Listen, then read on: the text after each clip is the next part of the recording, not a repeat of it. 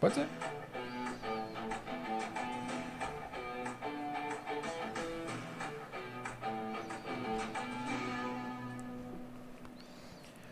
Boa noite. Eu sou o Vitor Carlegário e esse é mais um Cobogó 302. Ao meu lado, Rafael Silveira. Aê, boa noite. E aí? E aí, beleza? moçada, beleza? Tranquilo? Estamos aqui com a figura que é Wikipédia do rap nacional. Japão. Nem ela tanto, é né? qual é Japão? Nem tanto. Sabe tudo. Tava dando uma aula pra gente Cara, aqui. a gente tá com. Meu sonho Ah, era ir para as Olimpíadas. ah, E é? eu não pude ir pro Japão, mas o Japão pôde vir pra cá. Exatamente, eu tô, fal- eu tô falando isso aí pra todo mundo. Fala assim, você não vai ao Japão, o Japão vem até você. Mas Por que esse nome Japão? Essa história é muito doida, assim, Rafa. É, primeiramente, muito obrigado pelo Opa. convite. É uma honra estar aqui. E, cara, você não tem noção de você passar uma tarde no plano piloto. Vem tantas memórias assim, mas tantas coisas, porque a, a- a grande parcela da minha infância foi no plano piloto. Caraca. É, desde o tempo do, do, do, do rock, a Mas sua infância foi aqui. Por quê? trabalho. Ah, já, já vinha para trabalhar aqui. Sim, eu só vim no plano para trabalhar, poucas vezes para se divertir, e muito poucas vezes. Só depois, maior de idade e tal, enfim, fazer show e tal, mas minha infância toda foi aqui trabalhando e tal. Então eu me sinto parte desse quadrado aqui, eu sinto parte de um- uma parcela de construção e tal, desse- quadradinho aqui. E, cara, é muito bom, assim, é, é- desde já, muito obrigado mesmo de coração, tô muito honrado de estar aqui. A gente é Quando- que agradece de coração, porque Quando eu, quando eu comecei a montar a lista de possíveis convidados para o pro programa, para o podcast, aí eu falei, cara, quem de Brasília eu quero? Aí eu comecei a pesquisar sobre ah, arte, é, teatro, é, música. Aí beleza, música. Brasília tem um cenário de. O cenário do rock, o cenário do, do, do, do reggae. Aí eu falei, cara, aí eu comecei a pesquisar sobre. Falei, a hora que aparece, eu botei Brasília, música, já apareceu Japão, vela. Nossa, obrigado, obrigado o Google. E na, e na hora, en- engraçado, porque quando eu comecei a pesquisar, é, foi, eu tava, eu morei um tempo em Águas Claras, Aham. e eu fui vizinho da Gabi, Sim, minha DJ. da Sou DJ. Aham. E quando ela falou, ela, ah, trabalho, tal, toco do- com, com Japão, tal, ela falou Japão, ficou na minha cabeça, beleza, tal. A hora que eu pesquisei, eu bati o olho, falei, caraca, é o Japão do, Olha ele aí. da- que a Gabi, a minha vizinha tinha falado, tocava com ele, eu falei, caraca, aí comecei a pesquisar, falei, cara, tem que chamar, a gente tem Pô, que, tro- que trocar bom. ideia com ele. Que bom, obrigado. Obrigado Caraca. mesmo. E, e sobre a questão do Japão, é o seguinte: eu, eu nasci, sou nascido e criado na Ceilândia. Então eu Pensei que nasci. você ia falar do Japão. Eu É, um susto Não. eu sou nascido e criado na Ceilândia, sou de 1971, mesmo ano da fundação da Ceilândia. A única diferença é que a Ceilândia é 27 de março e eu sou 26 de novembro. São poucos meses e tal. E, e a Ceilândia não tinha hospital. Tem até uma piada, assim, que é muito de mau gosto e tal. Do, do- depois eu vim conhecer, né? Que é o, o Antônio Venâncio da Silva, que montou vários conglomerados de prédios no plano piloto chamado Venâncio. E ele, meu pai contava, assim, quando eu era criança, eu lembro meu pai contando. Ele falava assim, é, Ceilândia não tinha hospital. Aí um, um dia o Antônio Venâncio da Silva veio na Ceilândia e ele falou, olha, a primeira meta que tem aqui, junto ao governador de Brasília, Distrito Federal, é inaugurar o OJS. Aí todo mundo ficou, OJS, ele é Hospital Geral de Ceilândia. Cara, e é real. E meu pai contava isso aí, eu falava muito doido. E, e não tinha hospital. E minha mãe passou mal numa madrugada. O único hospital que tinha era em Taguatinga, que era o São Vicente de Paula, que hoje é o HPAP, é o Hospital de Pronto Atendimento Psiquiátrico, só que antigamente era maternidade. Inclusive, quem é- é- se eu- quando eu contar para vocês quem era o, o- o- o enfermeiro, você não vai acreditar. Nisso, minha mãe passou mal de madrugada, e meu pai e minha mãe comerciante, e meu pai foi. Não tinha telefone esse tempo, as pessoas não tinham acesso, mas como o bar do meu pai era um cabaré, era um puteiro, foi o primeiro puteiro da Ceilândia. foi do meu Qual era pai. o nome? Qual era o nome? É o Bar do Barbudo. Bado Barbudo. É, era conhecido- puteiro mesmo? Era puteiro mesmo. Na verdade, era tudo. Era puteiro, era restaurante, era mercearia, era tudo funcionava naquele local. Você ia pra comer. Borracharia, ia pra comer. Independente. Ia do pra que- comer e ainda arrumava o pneu se caso furasse. e isso tudo era concentrado, é, isso tudo era concentrado lá. Recachotava até o Aí- saco. Não, exatamente. Aí o que acontece? Andava muita polícia. Muito- muitos policiais iam lá. E nisso minha mãe passou mal, tinha um policial que Pra, tava co- com. pra comer o quê? Cara, pra- era aquela mistura toda. Inclu- Inclusive engraxava sapato, porque também tinha engraxado. Nossa senhora. Tinha tudo. Meu pai era um cara. Cara, tinha que se virar pra tudo, né? Espetacular. Com certeza. Não tinha. Não tinha, não tinha estilo. Ou, ou trabalhava ou passava fome. E, e- e aí minha mãe passou mal e esse policial socorreu minha mãe levando para o hospital. E meus pais, como são nordestinos, eles têm aquela, aquela parada da, da gratidão, né, e tal. E esse policial se chamava Marcos Vinícius. Meu pai falou, olha, se for homem, vai chamar Marcos Vinícius e tal. Ele, ah, nem gosto que me chama de Marcos Vinícius, meu apelido é Japão. Ele falou, não, o apelido dele vai ser Japão também. E foi assim que aconteceu essa história. Caramba. Eu tenho Japão desde nascença, desde do, do- do- da hora que fui reconhecido o nascimento, já era Marcos Vinícius, né? Japão. E, e o apelido Japão. Caraca. E para voltar lá, quem, quem foi o que cuidou do parto da minha mãe foi o Ney Mato Grosso. Ele era. ele era. Ele é enfermeiro? Ele era enfermeiro do hospital de, de Taguatinga. Grosso? Ney Mato Grosso. Nem sabia que tinha passado por Brasília. Sim, sim, ele Eu passou nem por que ele Brasília. era enfermeiro. Então, cara, existem umas paradas de Brasília que é inacreditável. É. Hoje, um dos maiores ícones do hip hop, que é o Nelson Triunfo, Uhum. morou na Ceilândia. E eu encontrei o Nelson Triunfo em São Paulo. Ele falou: pô, morei na Ceilândia, do lado da sua casa. Eu falei: mas como assim? E ele me conta as histórias dos anos 70, do início dos anos 70, de como era o movimento black em Brasília. É inacreditável, porque tudo aconteceu no plano piloto. Tudo aconteceu aqui.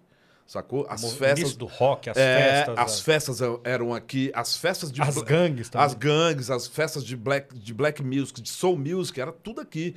Então ele me contava as histórias de como era sair da Ceilândia e vir pro setor de clube sul Caraca, e ficar viagem. aqui até no outro dia conseguir um ônibus para voltar para Ceilândia e tal, mas só que a arte trazia isso, né? Engraçado. Ceilândia é a cidade, para o pessoal que não conhece, é de fora de Brasília, é, é a cidade satélite aqui de Brasília e é a maior população do Distrito Federal. E segunda do Brasil.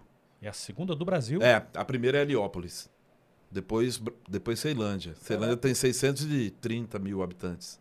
Aí que tá, a minha pergunta, é cidade administrativa ou é... é Região administrativa. ou Região administrativa. É a 9, né? Sim, Que deu origem à Raiz. à música raiz, né? exatamente. Caraca, cara, que coincidência, né? Que Na verdade, esse raiz, R-A-I-X, é, é- é uma marca de roupa ceilandense.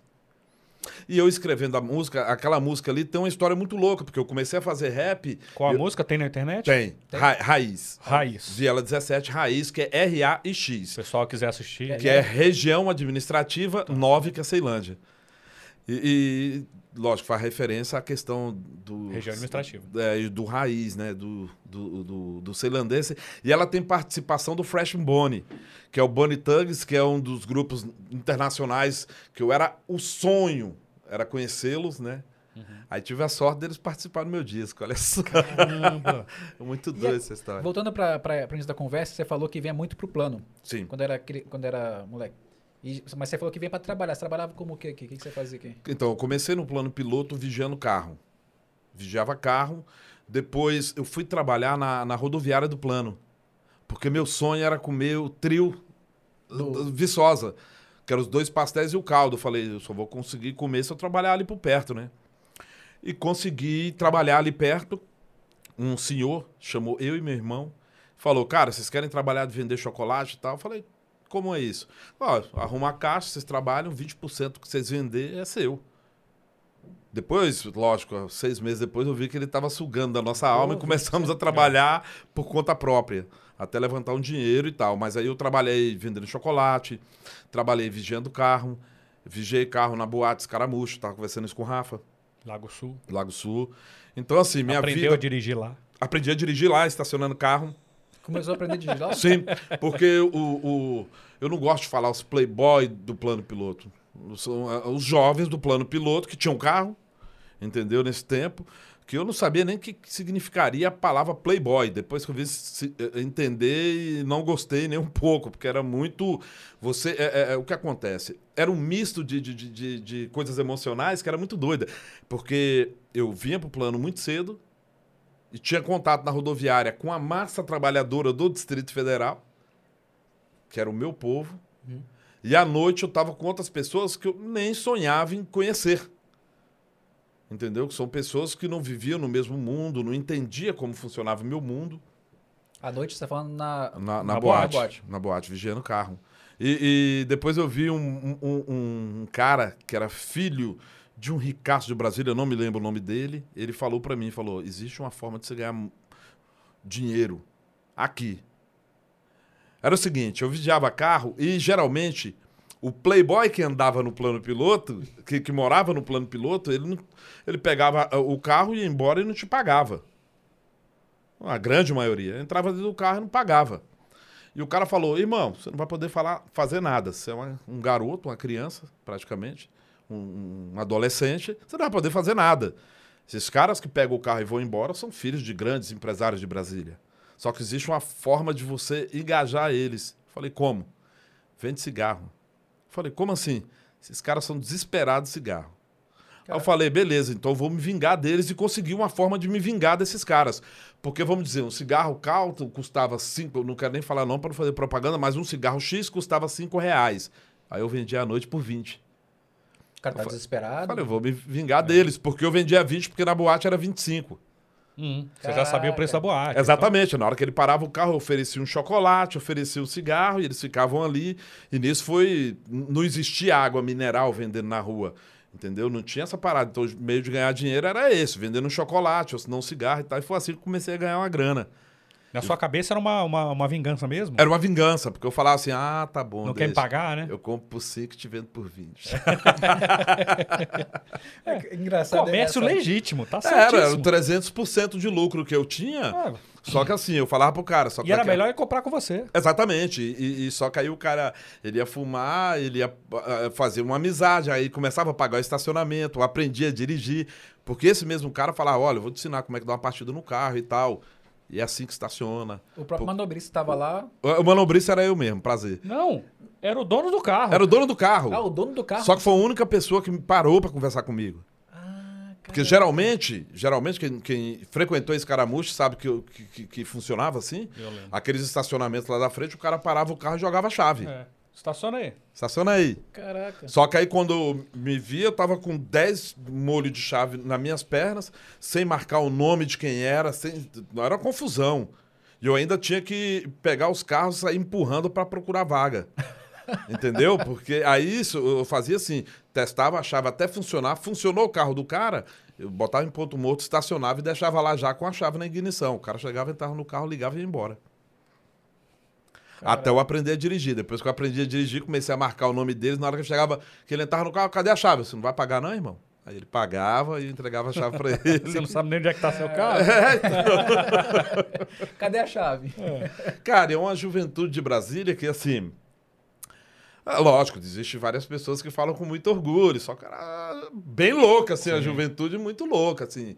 Os caras saíram de boate chapadaço, assim, Óbvio. pegava o carro e no outro dia você ia ler o jornal, você falava, ih, aconteceu um acidente. Ah, tá, ah, eu conheci esse cara. Eu lembro que eu falei isso uma vez pra minha mãe, eu sempre tive um vício de jornal. Sempre. Daquele de comprar o jornal cedo. Sim. Eu gostava, porque eu vendia jornal. Que era um. Eu trabalhei vendendo jornal também. Olha eu, correio e tal. E eu vendia. E eu gostava de ler. Mas eu sempre gostei de ler a parte política e esporte. Não gostava muito de ver as cidades e tal. Gostava mais da parte política e, e- e- sempre gostei muito de estudar sobre política e, e cidades. Eu, de vez em quando, mas esporte eu amava. Amava, não amo, né? E, sempre gostei. E, nisso eu falei, pô, vou vender. Vou vender informação. Eu acho que foi o primeiro rap que eu fiz. Foi vender jornal. Foi o, a- o nome da música? Não, Não. tô te falando de uma forma subjetiva. Foi o primeiro rap que fiz, foi vender jornal, que eu estava levando informação. Depois foi o rap. Ah, entendi. Caraca. É. Foi a forma. Po... Eu vejo o rap como uma forma muito poética. Como, a- é, de entregar uma poesia, de entregar uma informação mesclada de uma poesia. Embalada na poesia. Ela só é indigesta para quem não entende. Isso. A o entregar o jornal era a sua, era a sua forma de entregar a, É a minha forma de fazer rap, a de levar informação. de forma poética. Exatamente. Você fazia Porque uma- eu, eu, na eu- sua mente era uma poesia. Exatamente. Porque eu vendia nas ruas da Ceilândia, deixava na porta das pessoas e sempre falava a manchete. Por isso que as pessoas gostavam de jogar, go- gostavam de comprar jornal da minha pessoa. Porque eu chegava e ia entregar o jornal pro cara, ó, hoje o administrador de Ceilândia, tal, tal, tal, tal, tal, em página tal. O cara já. Porque eu li antes já, de li- vender. já tinha lido. É. É, você, você já adiantou o tal do shorts do YouTube. Essa- exatamente, exatamente. Você era o shorts do YouTube. Eu, eu, eu gostava tava É o, muito. é, é, o, é, o, é, é o stories do Instagram. Sabe, sabe o que acontece, Rafa? Existe, existe a, a comunicação faz. A comunicação gera aproximação. Claro. Então, essa comunicação que eu tinha, eu já sabia que era o cara que gostava de comprar o jornal, que era marrento, sabia o, o que era o flamenguista, eu sabia o, o, o que era o vascaíno. Então, eu, eu. Flamenguista aí. Aê, Lógico. pô. E eu, e- e- eu sempre, eu sempre gostei de, de comunicar. Nota-se, né? Eu sempre gostei de- muito de me comunicar. Então tinha aquela parada do cara que falava, pô, mas que dia que vai ser a festa da administração de Celândia da Maria de Lourdes Abadia Bastos? Eu pegava o jornal, lia o jornal, falava, ó, a festa é tal, hein? Ao seu Valença vai tocar tal dia. E o cara pagava o jornal e gostava de comprar. Porque eu, eu, eu era, cara, uma espécie do, do, do- do- de uma ligação. Eu falava pro cara, pô, por que, que você vai sair domingo na sua casa para ir na banca de revistas? Eu posso levar na tua casa. Você vai pagar um pouquinho a mais, mas eu vou te dar essa comodidade. Sim. Então era es- e- e- esse meio campo aí tal. É uma troca natural. Sim, e, é- sim. e é isso com qualquer coisa, com comida, com qualquer É, coisa que a gente lógico. entrega hoje. Você paga um pouquinho a mais para receber dentro da comodidade. Você falou um negócio interessante sobre a, a comunicação, ela gera a, a aproximação. Sim, E é muito interessante porque a comunicação, que eu vejo a comunicação do rap, ela tem uma aproximação muito grande com a, com a periferia. sim. E ela não tem uma aproximação tão grande com o, o, o playboy, o, o cara do plano, o cara que vive uma outra realidade, porque não é a linguagem dele, não é a comunicação dele. Hoje é. Você acha sabia? que já é? Sim. Mudou muito. Mudou muito. Quando eu trabalhei de office boy, meu sonho era ser office boy. Trabalhei no office boy na 504 Norte, no edifício Mariana. Depois trabalhei no setor comercial sul, inclusive até fiz uma música rumo ao setor comercial sul, porque eu. Depois eu vou te contar essa história do rap. Pra que, que aí encaixa, você vai entender melhor. Mas é- é- esse tipo de comunicação sempre foi muito. É, é- é que, na verdade, cara, uma coisa que é concreta é o tal da verdade dói. A verdade dói. E tem hora que você não. Bicho, você não tem obrigação de saber a verdade, mas se você. Quando você sabe da verdade, em alguns momentos é legal, em alguns momentos é indigesto. Entendeu? Então o rap sempre foi muito de, olha, peraí, mas aqui na Ceilândia é assim. É, é, hoje mesmo, todo mundo fica, ah, mas você é muito barrista. Sou sim, porque assim, a, a- Ceilândia tem 50 anos e ela passou muitos anos sendo taxada pela, pela comunicação, pelos jornais que são daqui do plano piloto, entendeu? Como uma cidade que só tinha bandido. E você não pode fazer isso. Isso é uma falta de respeito. Quando você pega 500 mil habitantes, taxa todo mundo nu- numa coisa só. Então, isso gerava um pouco de conflito. Hoje já não gera mais. As pessoas do plano piloto também vão na Ceilândia. Antigamente eu somente uma, uma pequena parcela ia para comprar droga. Hoje não. Isso tá falando que ano? Cara, anos 80, né? Era 80. muito corriqueiro isso aí. Que agora. É, não, agora super não. desenvolvido. Exatamente. Ninguém, ninguém vê Celândia como uma cidade perigosa, por exemplo. Ainda vê. É? Vê, Rafa. Certeza. Com certeza. Ainda tem aquela parada de você chegar com uma blusa escrita Ceilândia e o cara olhar e falar, putz, É mesmo. lógico. Caramba. É, infelizmente. Infelizmente. Infelizmente. Aí o cara conversa comigo dois, dez minutinhos. Pô, eu quero conhecer a Ceilândia. Eu falo, pô, tá claro. bom, né? Só que assim, é, so- sofremos muito com isso. Sofremos muito com isso, porque assim, é, quando você fala de revolução, a gente tem o, o, o- o saber e o, e o conhecimento que, que a revolução começa às 5 horas da manhã, Uhum. que é a hora que os, os brasilienses estão na parada de ônibus para vir aqui no plano piloto é, garantir o seu sustento e fazer com que as, as empresas prosperem. Então a revolução para nós começa mais cedo. Sim. Ela começa às 5 horas da manhã nas paradas de ônibus. Entendeu? Então, assim, a- a- a- e ver essas pessoas sendo taxadas por baixo como um povo marginal, de uma forma marginalizada, dói muito. Dói É muito. um preconceito muito grande, né? Muito grande. Até vinha o ex do Câmbio Negro, que eu falo que a, a palavra do ex, o que o ex falou, foi a palavra que libertou a Ceilândia. Quando ele falou, sou negão careca da Ceilândia mesmo, e daí? Daí. Tu vive falando merda e ainda pisa aqui? Sai voado, moleque besouro sem asa, não é qualquer prego que apronta na minha casa. Então, quando aconteceu isso, eu falei assim: ah, podemos ter orgulho de se chamar, eu sou ceilandense.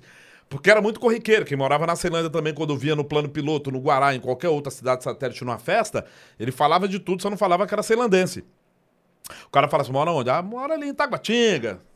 Sabe? É. Isso acontecia muito, inclusive até com a minha vizinha. É colado. É. É. Tipo assim, você não sabe quando começa um e começa o outro, termina o outro. Eu sempre conto a história da minha vizinha. Da, da Tailândia, Cristina. Cristina, você sabe que eu, eu prometi pra ela que eu ia contar isso pra vida toda. Ah. Ela vinha nas festas no plano e sempre muito bonita. Ela chegava na, na festa chamava atenção. Pelo vestir, pelo jeito de falar, ela é muito bonita.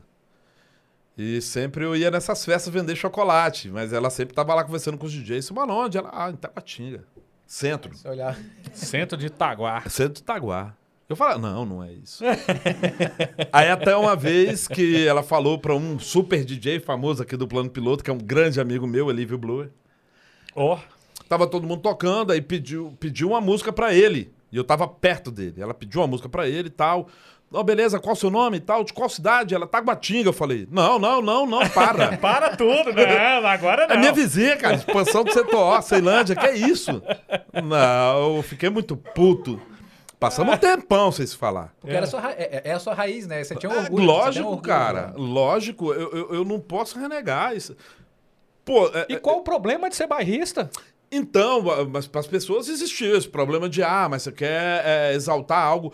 Aí sim vinha aquela ligação de, ah, mas tá explicado. É Eu do acho que- rap, é marginal, entendeu?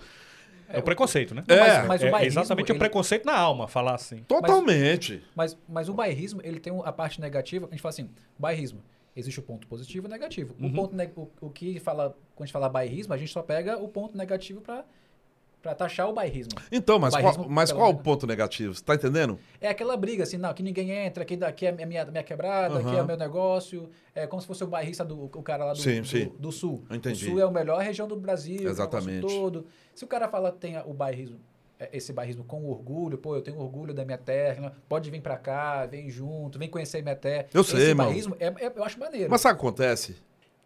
É impossível. É impossível eu pisar no seu pé e você sorrir. sim. Ou você sim, vai me sim, empurrar ou você vai me xingar. Com certeza. Uma prova que eu fui morar em São Paulo depois de muitos anos. Fui morar em São Paulo e tinha uma mulher toda, todas as vezes, já contei isso pra minha esposa, todas as vezes quando eu ia pegar o ônibus voltando do trabalho pra ir pra casa, ela pisava no meu pé. E ela tinha um salto. Aquele salto agulha. Ela pisava entre meus dois dedos do pé assim, ó. E tinha vez que ela ficava. Eu chegava nela, senhora, pô, meu pé. Eu não sei qual que era dessa mulher. Até o dia que eu cheguei nela e falei assim: você, você é leprosa? Eu acho que você não sente nada. na- Você sente dor? Ela, não, tá, você deve ter lepra. Porque você tá pisando. Meu, já, ó, só essa semana foi umas três vezes e tal, tal, tal. E, e, e você vai vendo isso, você fala assim, cara, é muito difícil você ser bairrista e você não cuidar. É, é igual um- uma leoa, ela não cuida dos filhotes. É, você cuida de tudo ali. Então tudo começa a te afetar. Entendi, saquei. Por isso que leva o cara a falar que por isso que nós somos foda. Por isso que aqui é tal. Por isso que aqui de repente soa arrogante, soa preconceituoso, soa agressivo, mas é, é- é- é o meio de defesa que o cara tem. Sim. É a forma de falar, né? Não, o Sim. sentimento de gostar, de é outra cuidar, parada. É outra coisa. outra parada. É como você levar porrada. Você vai levar porrada, vai levar porrada. vai- Um dia você vai reagir. Você pode ter certeza. E, e engraçado você E as do- pessoas só vão ver quando você reagir. Exatamente. Quando você levou porrada, ninguém fala nada. O dia que você reagiu, olha lá o ignorante, ó. Tinha que ser celandense. Por que, que você acha que tem- existe esse bairrismo, por exemplo? Eu vejo que tem muito o- esse bairrismo do, do Ceilândia, aqui é Ceilândia, aqui é, é Aham. Samambaia, Sim. aqui é Planaltina. Sobradinho. Sobradinho. Norte. Eu até, eu até imagino, mas eu não vejo esse bairrismo acontecendo. Aqui é plano piloto, aqui é sudoeste, aqui é, é, noroeste. Mas, mas- mas- mas tinha, por exemplo, das quadras. Ti- E muito. Nos Ah, anos 80. Nos anos 80, você não pisa na 109, não, garotão. É, boa, muito. Você passava na quadra, você tomava porrada. Você ia pra 107 Só Norte. você p- passar por dentro da quadra. Você ia na 107 Norte, tinha. Você apanhava por passar. Sim. Quem é você? Entendi. Você não é daqui, não? Ah, então não peguei Porrada. Não É, então. Tem essa parada, sabia? Era assim. Era tipo. O, o- detalhe, tinha as marcações. É. Aqui nas quadras sul, na W3, por exemplo, tinha as turmas ali da W3 que escrevia. Tinha uma turma que era muito famosa. Eu esqueci, não sei o que, da 105. Era tipo o bairro perigoso do plano piloto. Aí o que, que os caras faziam?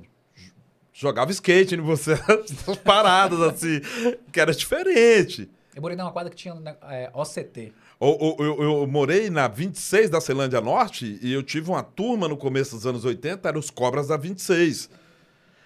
E pra mim formalizar essa turma, nós tivemos que ir no Cerrado, matamos uma cobra e colocamos a cobra esticada lá, os Cobras da 26. Então cada um tinha o seu jeito de expressar. E eu lembro bem que tinha muito isso. Tinha muito isso no plano piloto. Uma Verdade, juventude que pegava na Ô, pesado. Era tipo, tinha uma turma da W3 Sul dos caras que lutavam karatê, por exemplo. Os caras sentavam a porrada, irmão. Encontrava Então, com o pessoal mas- que mas é- lutava, mas é que tá. sei lá, judô. Em- é- Exatamente. Em Taguatinga tinha a rapaziada, que, que, que eram os, vou- os cabeludos, que era a turma do índio. Os caras eram os caras de academia. Entendi. Que, que os caras iam pro baile e sentavam porrada em todo mundo. Eu, eu vou tentar Vai lá. justificar a minha ideia ainda. Tá, Eu acho que essa galera da- do plano sim. era, era esse do, da galera, da, essa meio que gangue, essa, essa galera toda. Era uma gangue, era uma, uma juventude Sim. rebelde que queria defender, Transviado que e queria, tal. queria defender um território, queria ter um território para ser defendido. Sim. Eu vejo que esse bairrismo, por exemplo, da Ceilândia, da periferia, é um bairrismo, é um meio que apaixonado pelo, não era um Sim. negócio pelo só pela defesa pela defesa, pela violência pela violência. A galera do plano aqui, eu acho que era meio que violência pela violência. Vou te Era falar real. Não era que você tinha um amor pela quadra. Vou te falar real. Seu pensamento tá 100% correto, irmão. É isso aí. Você falou tudo o que aconteceu. Era isso. É justamente isso.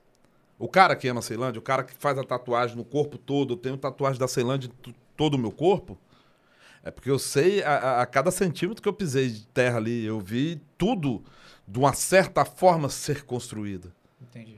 Existe uma diferença muito grande de você ser celandense agora, celandense do século XXI, e ser celandense dos anos 70, onde você buscava água na bica até em 1976. Nós passamos cinco anos sem ter água nas torneiras.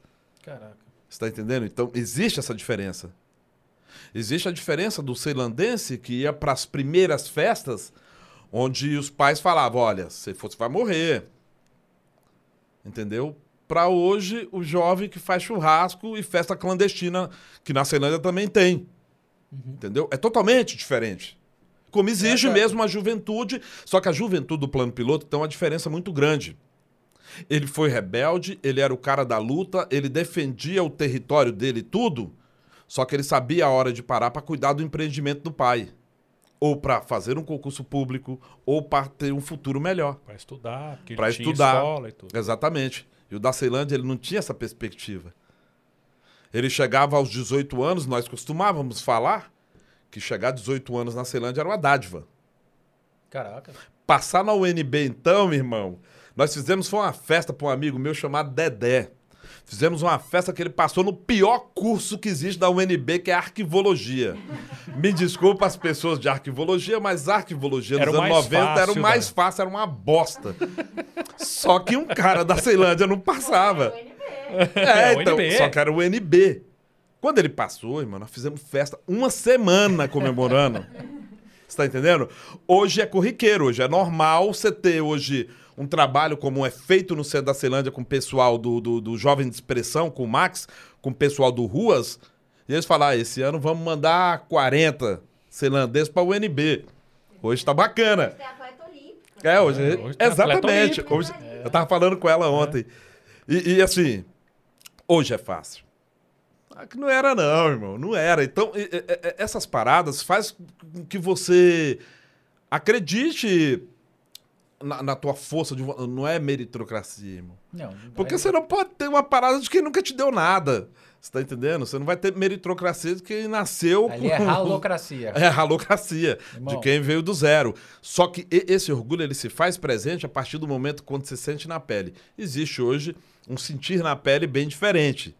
Entendeu? De uma juventude que é de internet, não sabe o que é datilografia, como existe o orgulho do datilografia. Eu fui um exímio datilógrafo. É mesmo? Fui. Eu servi o exército no plano piloto e eu tinha muita raiva do militarismo, continuo tendo, do, do- do- falando da instituição, Sim. não dos militares. E, e- e- e, cara, eu falava, eu não quero ficar no exército. Eu, porra. E, e- e tinha uma parada na Ceilândia que todo mundo usava tênis sem cadastro. Usava Headley sem cadastro. E eu lembro que eu fui pro quartel, quando cheguei no quartel, o cara, não, militar tem que usar cadastro. Eu falei, eu não vou usar porque, meu irmão, é moda na Ceilândia, ninguém usa. Eu tive que colocar um arame. pra- O cara te obrigou a Obrigou, eu falei, ah, não, irmão. Passei minha vida dos 12 anos até os 18 fazendo o que eu quis. Eu deixei de estudar pra trabalhar, pra ir pra minhas festas, pra o fazer tudo. E o Headley não era barato. E o Headley não era barato. Você sabe como é que eu consegui meu primeiro Headley? O Headley era um tênis caro. Meu primeiro Headley eu conheci conhecendo o dono da Headley no Conjunto Nacional. Caraca. Por quê? Porque a Headley vendia muito, só que ela não tinha troco. Eu vendia chocolate, eu tinha muito troco. Aí que eu fazia com o cara? Eu sempre vou vir aqui trocar A grana. a grana pra você. E eu sempre ia lá, olhava o tênis e falava: mês que vem, mês que vem, mês que vem. Até o dia que ele chegou e me deu um par. Falou: pega, velho, pega. Porque esse mês que vem não vai chegar nunca. Pelo menos um no teu pé, de repente vai fazer você, Comprar. cara, comprar outro ou, ou criar uma força de vontade. Foi isso que aconteceu. Desde o dia que eu coloquei esse tênis no pé, eu comprei um par de Headley agora, há pouco tempo. Existe ainda? Sim, a Headley tá fazendo um- um- uma parada bem bacana. A volta aos anos 90. E eu comprei um, um- um- um par de Headley pelo Instagram do- da Headley. Tava conversando com o cara, falei, pô, irmão, era meu tênis dos anos, no- dos anos 90 e tal. Queria comprar um preto com, com- com listra vermelha e tal, papapá. E o cara foi, olhou o meu, meu perfil e tal. Pô, você é o Japão, do Viela 17. Vou te mandar uns tênis. Uns. Porra, mano. E eu expliquei a história pro cara. Eu falei, cara, eu, eu cheguei no dono da Headley aqui em Brasília e falei pro cara, eu vou comprar todos. De todas as cores que inventar. Ele como? Vou me virar. E eu trabalhava igual um louco e comprava. Comprava. O meu primeiro Headley eu tive que colocar um, um um- onde furava ali o pezinho, que você ia usando muito, ele furava e fazia um buraquinho ali no dedo. Eu colocava. Parte de cima do... É a parte de cima. E você colocava um adesivo ali pra ir meio que usando e tal. Aí chegou um tempo que na Ceilândia virou moda, porque nós não tínhamos condições de comprar outro. Então o tênis com, com adesivos, os caras falavam, ai, tá na moda. Mas Silver é, tape porque- na época, né? Silver Silver tape, tape, é porque. é, Então, mas é porque tava zoado, né, cara? A galera do skate que, que botava, eu lembro que a galera comprava, zoava o skate, zoava Aham. o tênis com skate e colocava o silver tape. Aí a galera começou a comprar Sim. zerado e colocava o silver tape pra dizer que era. Então, É, porque virou a moda. Virou É. moda. E tinha uma parada que era muito engraçada, que o, o cara que andava de skate no plano piloto era diferente do skatista da Ceilândia. Porque o skatista da Ceilândia colocava o sil- silver tape porque tava zoado mesmo o tênis. E os caras aqui não, comprava novo e colocava silver tape. Nós dava Pra risada. não zoar. É, então, mas a gente dava risada. Falava, pô, o tênis do caramba só pisou no gramado, tá com silver tape, No o nosso na carpete. terra. É, então. E recebeu o, o- o tênis? Recebi, recebi. e- Qual foi a sensação de botar. Cara, eu falo pra minha esposa todos os dias quando eu saio e eu. Quando eu coloco o tênis, é inacreditável. Vou te falar uma coisa, você vai rir. Vocês vão rir, mas é inacreditável. Quando eu coloco o, o meu pé no Red, eu me sinto poderoso. É mesmo? É, eu me sinto como aquele jovem lá atrás que corria atrás pra comprar outro. Mas faz todo sentido isso que você tá falando. Sim. Faz todo sentido. Minha esposa dá risada. Ontem mesmo eu cheguei com tênis, tava com tênis no pé, ela não vai tirar não. Eu falei, deixa eu me sentir um poderoso um pouco mais. Eu, eu tenho, eu tenho um quichute, cara. Não, aí você... Eu tenho um quichute. Então, aí só que você... Eu Mas tenho é, um pela, quichute. mas é pela Você memória tá falando... afetiva. Sim, É. Porque bom não é não. Irmão, o quichute, velho, ele é a maior expressão. do- eu falo do ceilandense que eu sou muito barrista, mas era o sonho de todo ceilandense. Meu primeiro quichute, eu pulava. Você lembra da propaganda? Que era a, a É, onça o- negra pulando. Eu pulava aquelas paradas de barro na Ceilândia, quando eles estavam fazendo esgoto. Memória. Cara, eu pulava aquilo lá e falava: Não, tênis é bom mesmo.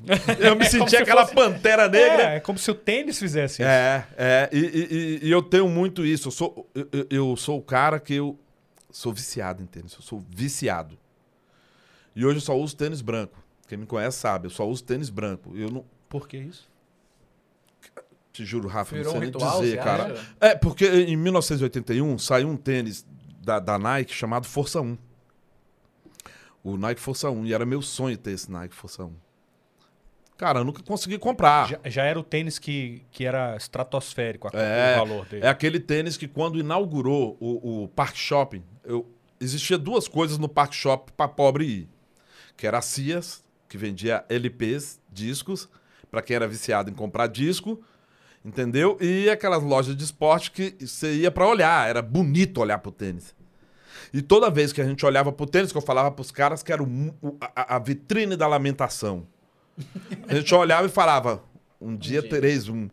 E era só isso, era só isso que restava. Então, eu lembro até hoje quando saiu o Nike Força 1, que foi a inauguração no Parque Shopping, que foi o show da, da, da Ivete Sangalo. Não, Ivete Sangalo não. Da.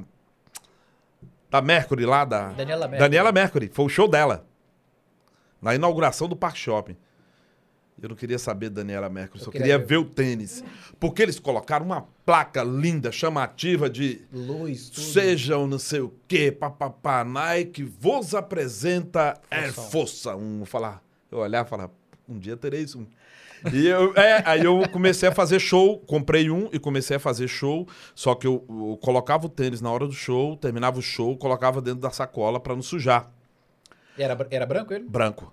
O, o Força 1 era totalmente branco, a primeira versão. Não tinha nem o preto. Aí eu falei, cara, então todo show eu vou fazer com tênis branco. Aí chegou um tempo que eu só tinha Força 1, aí todos eu só faço com Força 1. aí eu só tenho tênis branco, eu só uso tênis branco, a não ser o Headley. O Headley Aí eu quero todas Headley? as cores. É, o Headley eu já uso todas as cores, só não uso o branco. Ué, Porque o branco suja muito, aquele pano do Headley, meu irmão.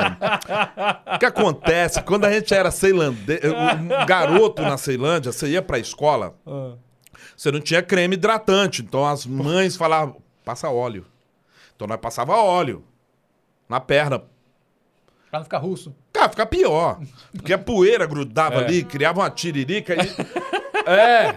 Aí a mãe, eu acho que ela fazia pra vingar, porque depois elas vinham com aquela bucha vegetal. Ah, Pô, pegava a gente pra Cristo, ficar tudo vermelho e tal. A parada era muito sinistra, assim, muito sinistro mesmo. E, e- e o Headley tem isso. Como o Headley, ele é um tênis que ele não causa respiração no seu pé, você acaba suando muito. Aí aquele branco ali, ó, vai pegando a poeira, daqui a pouco ele fica branco, marrom. bem na bordinha. bem na bordinha, Bem na bordinha é. da borracha com, com a tecido. Por isso que eu nunca usei. Eu uso o Air Force 1 branco, mas não uso meu Headley branco. É, então. Aí eu não uso. Mas assim, eu, eu não sei. De repente, coisa de velho, velho. É coisa que dá sorte. Sabe, velho tem aquele negócio de. né? Ah, mas isso dá sorte. Todo show que eu faço de tênis branco dá sorte. Se eu fizer com preto, vai dar merda. Tipo, isso- Mas, mas essa conexão com, com o que você falou, assim, se sentir poderoso com tênis, eu acho que, eu acho que ca- ca- cada, todo mundo tem um pouco isso Todo com alguma alguma roupa. coisa. será? às vezes uma jaqueta. Será? É. E- e A gente tem Eu uma ligação tive. emocional com, com uma roupa que a gente se sentia poderoso. Eu sempre tive. O dia que eu postei lá, que a galera da Redley mandou e tal. Pô, todo mundo comentando meu, cara, eu também me sinto assim. Eu falei, cara, eu fiquei feliz, né? Pô, sentir poderoso com tênis no pé é bem legal isso aí. É massa. Eu, eu tenho, eu tenho isso de com fone de ouvido. Ah, Olha aí. tá.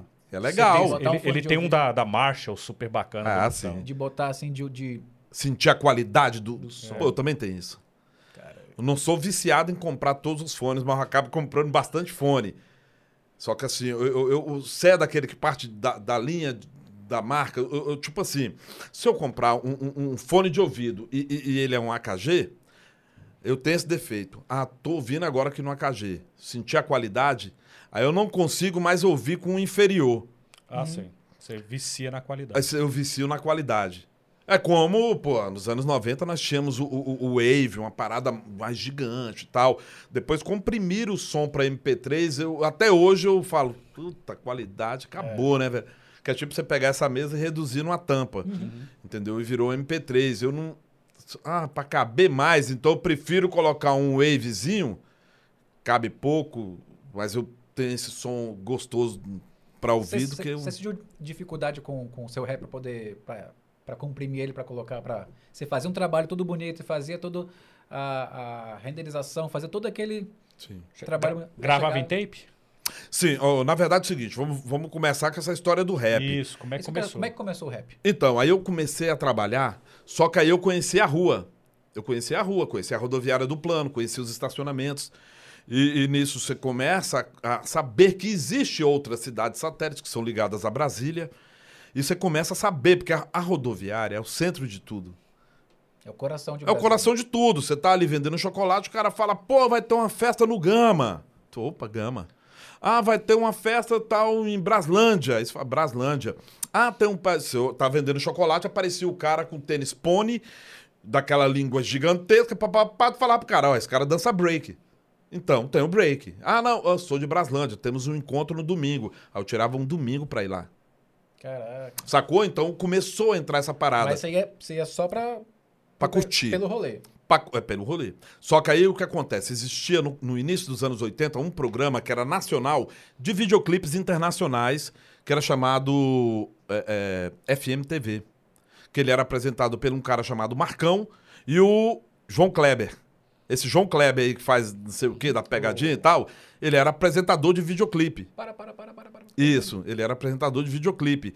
E nisso, cara, eu lembro que eu tava em casa e, e passou um clipe chamado Break Machine Street Dance. Black Machine Street Dance. E nisso a galera Nova York dançando break e tal, aquela parada de rua.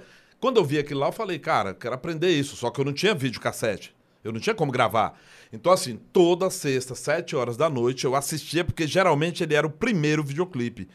Aí eu vi um passo de como o cara fez, botava na cabeça, treinava a semana toda. Foi assim que eu comecei a dançar break. Ah, então você, foi, você entrou no rap pelo rolê e depois foi pela Pelo pela break. dança. Pelo break. É, Depois pe- foi pelo, pelo break, é. Aí, B-boy, é o B-boy? é, o famoso b-boy, que antigamente, o, que significava pra gente o b-boy? Era o black boy, era o bad boy, era o moleque negro da rua, Opa, olha aí, chegou. o, o moleque brabo. Ai, que legal. O moleque brabo, não sei o que, da rua, que tá dançando e, e, através da sua dança, batendo de frente ao sistema. Vamos dizer mais ou menos isso aí. Tá. Então era isso, sacou? E, e, cara, e comecei, só que em Brasília tinha uma parada vindo muito forte do plano, que era o rock. Depois começou a vir muito forte do plano, que era o melô. Hum, O melô já, É. entendeu? Passava em todas as rádios. Melô da Lagartixa, o melô do, do, do, do rap do Piolho, o melô da Fofinha, o melô do japonês. E nisso já era uma galera do plano, Toninho Pop, O melô veio- Rafa, uma galera que fazia esses melô e já era rimado. Olha aí, gatinha, olha aí, gatão, segure seu radinho para ouvir essa canção para você que é gatinha, rode a sainha, beijo na boquinha, você é fofo, fofinha. Aí tu olhava, pô, meio rimado. E isso começou a surgir o rap. Por isso que eu falo para as pessoas, vou falar uma coisa nesse podcast aqui, que as pessoas vão acabar ficando chateadas. Mas assim, o rap, cara, é muito raiz em Brasília. As pessoas têm esse negócio de, ah, o rap é de São Paulo. Vocês vão me desculpar, mas em 85 a gente já tinha o nosso melô. Poucas coisas tinha em São Paulo. Em Brasília não, tocava em rádio. Você lembra? Lembro. Tocava em rádio, era todos os dias. Já era rimado. Aí daí surgiu o DJ Rafa e os Magrelos. O Rafa é a luz do rap nacional, irmão. Eu falo pra todo mundo, é um Rafa anjo. Santoro? Rafa Santoro.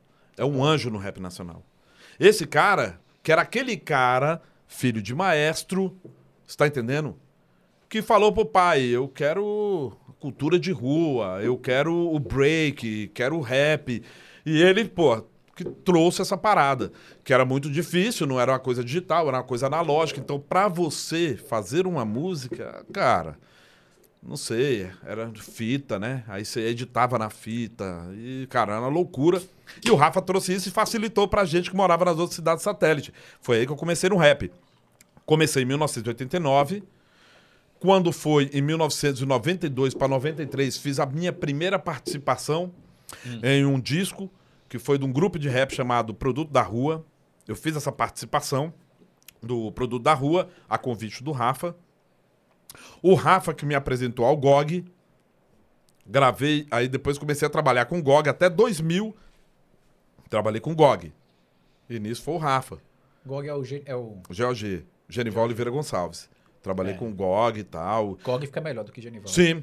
Aí o, o, o, Um pouquinho melhor. é. O, o, o, o, o Gog, ele começou a fazer um disco e tal, e o Rafa falou, cara, você precisa de alguém pra cantar e tal, pra te dar uma força aí também e, e fortalecer. E eu conheço um cara que é celandense, papapá, e o Rafa sempre gostou, assim, sendo que, lógico, eu sou super fã do Rafa e do Marcão, que é, pra mim, é o meu ídolo no rap nacional. Mas com que idade você tá falando? Eu comecei no rap já velho, comecei com 18 anos. Isso é velho? Sim, porque geralmente hoje a garotada começa no rap, começa em rodas de batalha com 12, 13 Não, anos. não, mas aí você tá comparando com hoje. Pra época você era novo. Não, na época. Pra mim eu já era velho. Na época também já era velho. Não, pro rap não, pro rap não. Não, pro rap você já tava. Você era Tava bem na idade novo, certa, né? é. 18 anos ali que você poderia ter uma autonomia.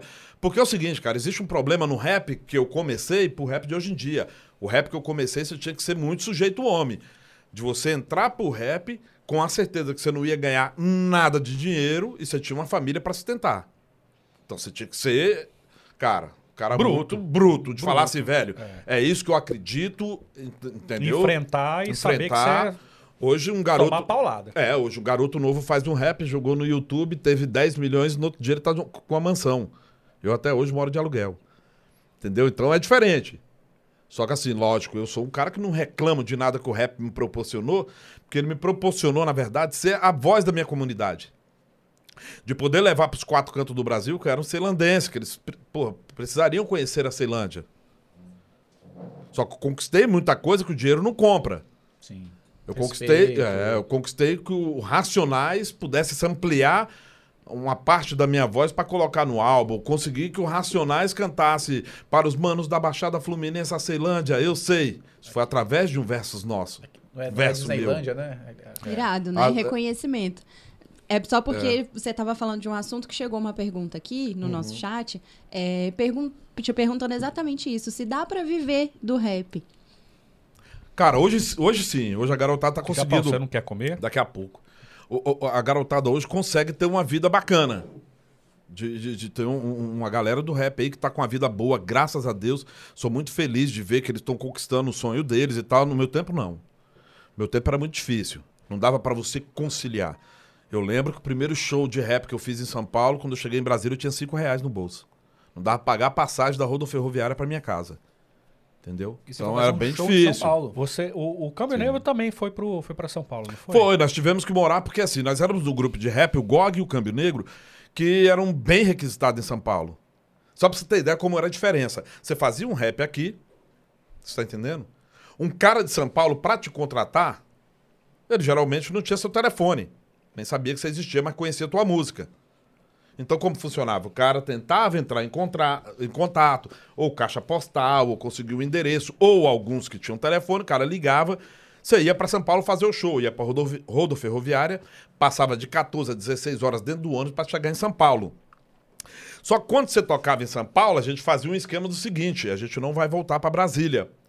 A gente vai ficar aqui para levar os discos, que eram LPs, que eram pesadíssimos, para levar em todas as rádios, para dar uma divulgada. E São Paulo, como era o centro de toda essa história do rap, as pessoas saíam de outros estados para comprar esses discos na Galeria 24 de Maio, que era conhecida como a Galeria do Rock, depois passou a ser a Galeria do Rap, até pelo fluxo do Brasil todo. E nisso chegava um cara, você ficava ali parado, tinha umas táticas, tinha umas paradas, você ficava parado em frente às lojas, chegava o cara, olha, esse cara é do Rio Grande do Sul. Ô, irmão, tu conhece minha música? Pô, ouve aí, papapá, papai, isso aqui é meu endereço. Aí que você pintava... mano os- mesmo, É, mão a mão, tete a tete, aí que a gente começou a viajar, fazer show em todos os estados, aí começou a se ter um reconhecimento, aí se começou a MTV, ter a- que era a única que tocava música, é, vídeos de música, te chamar para fazer uma parada, uma entrevista, uma apresentação ao vivo, rolar seu videoclipe e tal. Então era tudo muito artesanal. A luta foi, pô, Primeiro, Caraca, eu passei, eu passei de 89 no rap, eu consegui comprar um Fusca em 99. Eu consegui assinar um contrato com a gravadora na qual eu consegui fazer o portão da minha casa. Sacou? Em 99, 10 anos depois. Cara, depois- Nessa época era você e mais quem que acabou estrambalhando lá pra São Paulo? GOG e- Câmbio Negro. Só. Cara, os mais requisitados. Mas você lembra De de, tocar outros, muito, assim, de- sim. que bateram a cara na parede lá?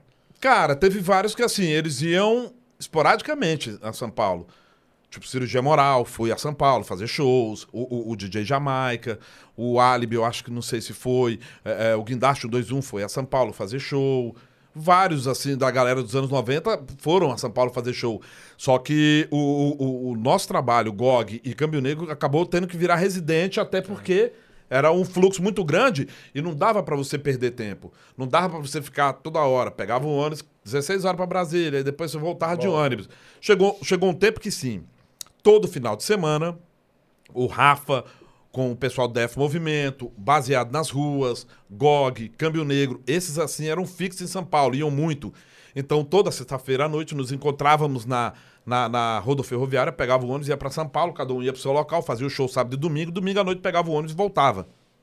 Caraca. Era muito cansativo. Espalhava a galera, espalhava Sim. vocês lá e fazia Cada show. um ia, quando não ia tocar no mesmo evento, sempre tinha outro evento. Então a galera ia, um ia pro interior, o outro ia.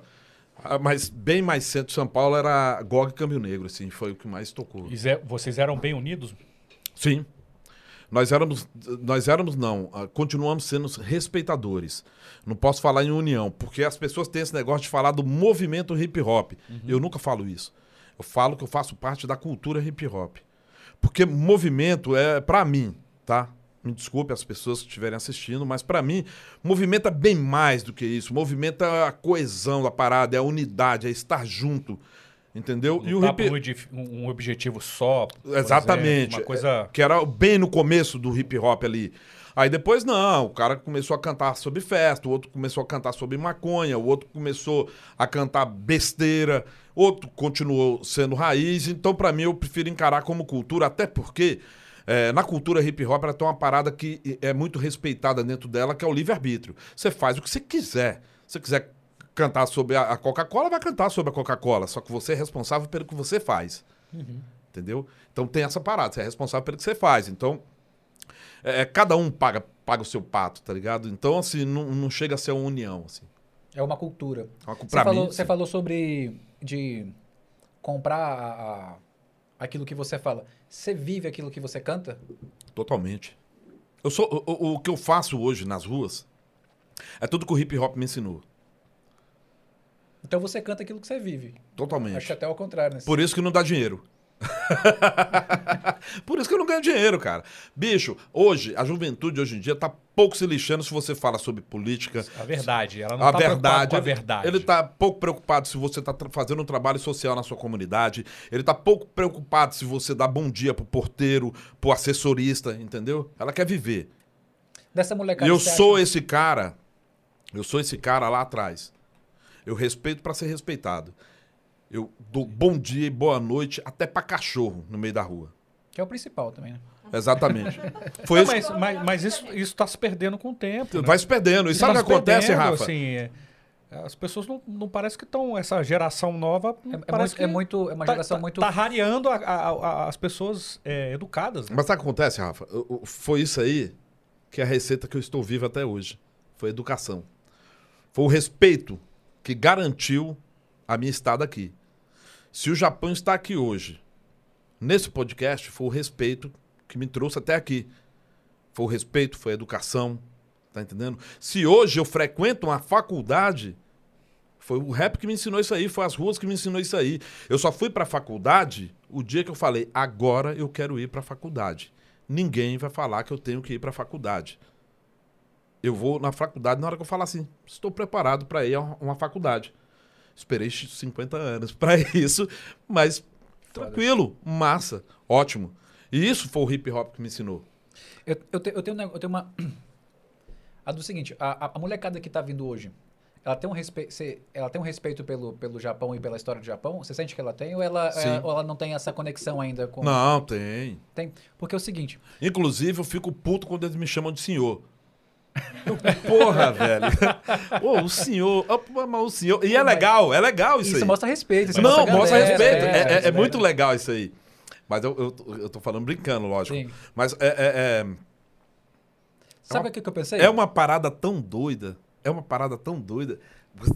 Saca? É tipo você saber que você passou todo esse tempo construindo uma história e depois você ser respeitado por ela. Então não tem dinheiro que paga. Por isso que eu falo assim: eu, eu não sou o artista rentável para o mercado fonográfico de hoje em dia, mas eu sou uma coisa que poucos artistas conseguem ser, feliz.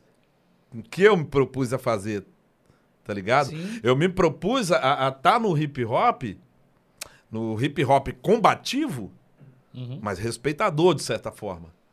Sim. Você tá entendendo? Então eu tenho muito orgulho de fazer parte dessa história. Eu tenho muito orgulho do que eu aprendi com, com o GOG, com o X. Entendeu? Eu sou grato ao que o Rafa fez e faz na minha vida até hoje. Eu sou grato por todos os conselhos do Marcão. Eu sou grato pelos conselhos do X. Todos os dias na minha rede social eu lembro os conselhos da minha mãe e sou grato até hoje. Isso me faz uma pessoa feliz. Entendeu? Ah, eu, eu continuo aquele jovem de 18 anos puto com o sistema? Sim. Mas eu aprendi com a idade que não adianta ficar gritando pros quatro cantos da parede. Você amadureceu. É. É, Pode ser. é amadure- Eu, eu vejo o seguinte, quando você contou, quando tava contando a história do de sair de Brasília, Cara, de, eu amo isso aqui, gente. Dá licença. vai lá, vai lá, vai lá. de sair de Brasília. Come alguma coisa, pelo amor de Deus, que eu acho que você deve estar com fome. Não, tô de boa. Tá tranquilo? chat tá pedindo esfirra. Tá pedindo esfirra? Não é, não é Dani, não, né? Ah, que você foi a minha esposa. que o Mengão tá 4x0. Só pra você Quem? Mentira! Quanto? Olha lá. 4 a 0. 4x0, Mengão? Te avisar, tava 1x0, agora Tá bom. tá 4. Aqui Tá no bom. estúdio só tem é todo mundo flamenguista menos eu. Você, Meu você nem- Deus do céu. nem- Ah, eu sou de uma família onde meu pai, minha mãe e cinco irmãos são vascaínos. Mentira. O nome do bar do meu pai chegou um tempo a ser Bar e Restaurante Vasco da Gama. Eu sou o único flamenguista. Aí você me pergunta a gente é- por quê? É. Normalmente a gente torce pro time do pai, né? Eu torço pro time É, do meu pai. Eu também queria ser assim, mas não, não dava. Sabe por quê? Em 1977, eu vi um gol do Adílio. que eu falei, não tem- é impossível. Uma obra de arte. Era Flamengo e Vasco. E o Adílio fez um, um- um gol. E deu dois passes ainda pro Zico. Só que ele fez um gol que eu falei, tá aí. Aí sabe o que eu pedi pro meu pai? Pai, eu queria uma blusa do Flamengo. Ele queria te matar. Aí ele falou, não, ele falou até pra mim, se você, eu- eu- meu pai, ele, ele me criou de uma certa forma o seguinte, meu pai tinha uma caderneta. E ele falava pra gente, vocês podem ter tudo que vocês quiserem, só que vocês têm que me pagar. então meu pai é assim, o que, é que você quer? O meu sonho era ter uma camisa do Flamengo, um, um- um short do Flamengo e um, um- que- pra completar o kit, o meião do Flamengo, pra completar o kit, o quichute. E meu pai comprou, velho. Ele foi na loja, comprou um quichute, comprou o meião do Flamengo, camisa. E- Não. Foi não. Ah, Foi não. Foi não, porque ele cobrava uns juros que é miserável. E eu lembro que eu- depois, lógico, meu pai separou da minha mãe e tal. E, e depois a gente foi. a- a- meu pai separou da minha mãe em 1982. Eu fui ver o meu pai em 1994 num show meu, em Recife. Em Recife. Ele foi no aeroporto me buscar. Eu lembro até hoje a sensação.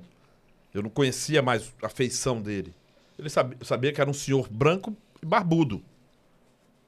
Só sabia isso. Ele foi no aeroporto e eu lembro que ele veio de lá chorando. Aí ele me deu um abraço e eu fui pronto pra falar, vá, sabe? Eu ia esculhambar ele. Mas, bicho, ele me deu um abraço e hoje eu sou grato por ser filho dele, assim. Ele se foi, lógico, mas eu tenho um. Porra. Porque minha mãe não ensinou os filhos a ter ódio do pai, pelo contrário. A, a minha mãe ensinou aos filhos mostrar ao pai que conseguiu vencer na vida sem um apoio dele, sem a Graça. presença dele. Mas, de toda forma, ela sempre ensinou respeito. Jamais você vai xingar seu pai ou vai falar com um tom mais alto do que a voz do seu pai e tal. E eu fui criado assim, irmão. Respeito total. Foi, foi criado assim. Meu pai faleceu, eu sinto até hoje. Eu corto a carne e lembro do meu pai. E assim, foi pouco tempo, poderia ter sido mais, mas eu acho que é tudo plano de Deus. Deus sabe tudo que faz na nossa vida. Não adianta, não tem como, sacou? E é isso. Inclusive, assim, me metendo aqui de novo, queria te fazer uma pergunta exatamente sobre isso. Você fala muito de família, né? E da importância dos conselhos da sua Sim. mãe, das coisas. É, eu queria, assim, entender essa, essa relação, que você fizesse um paralelo do rap com é, os valores, com família, Sim. com até mesmo com a criminalidade. O que, Sim. que você acha que, que tem de influência? Por que, que os jovens hoje em dia, é, ou, se, ou se não, se de repente eu estou enganado, se os jovens estão indo mais para esse lance da, da, da zoeira, da, da criminalidade, estão perdendo os valores. O, o que, que você faz esse paralelo? Pessoal de casa, essa é a nossa produtora, Mari. Ela tá empolgada é, aqui é. hoje. Maria, deixa eu te falar a real, cara. É, ho- Hoje, assim, eu tenho essa compreensão, eu aprendi tudo no rap. Tudo assim. A- a- eu levei o que eu conhecia da rua pro rap. E o rap, ela fez essa transformação, fez essa, é- é- é essa parada. O, o- o que acontece? Existe uma coisa que eu aprendi no rap que é imprescindível para um bom ser humano, que é a família. Eu cuido dos meus, que automaticamente os meus irão cuidar de mim. Então aprendi nisso. Até nos trabalhos que eu faço sociais na rua, eu, eu- faço com o intuito de cuidar dos meus para que amanhã eu passe por lá e eles cuidem de mim. E eu comecei no rap assim. Eu falei, eu não quero ficar milionário no rap, mas eu quero ter uma cama para poder dormir em cada estado. E hoje eu tenho, eu te garanto. Em qualquer estado que eu for, tem uma família que quer me acolher, quer que eu durma na casa dele, quer que eu almoce na casa dele. Faz questão. Faz questão. E, e eu sempre fui, desde moleque, é, querer ser o contrário de tudo que eu vi. Tá ligado? Para as pessoas, só para as pessoas fiquem informadas. Eu sou de esquerda, mas não sou petista. Não precisa, né? Não- Você tá entendendo?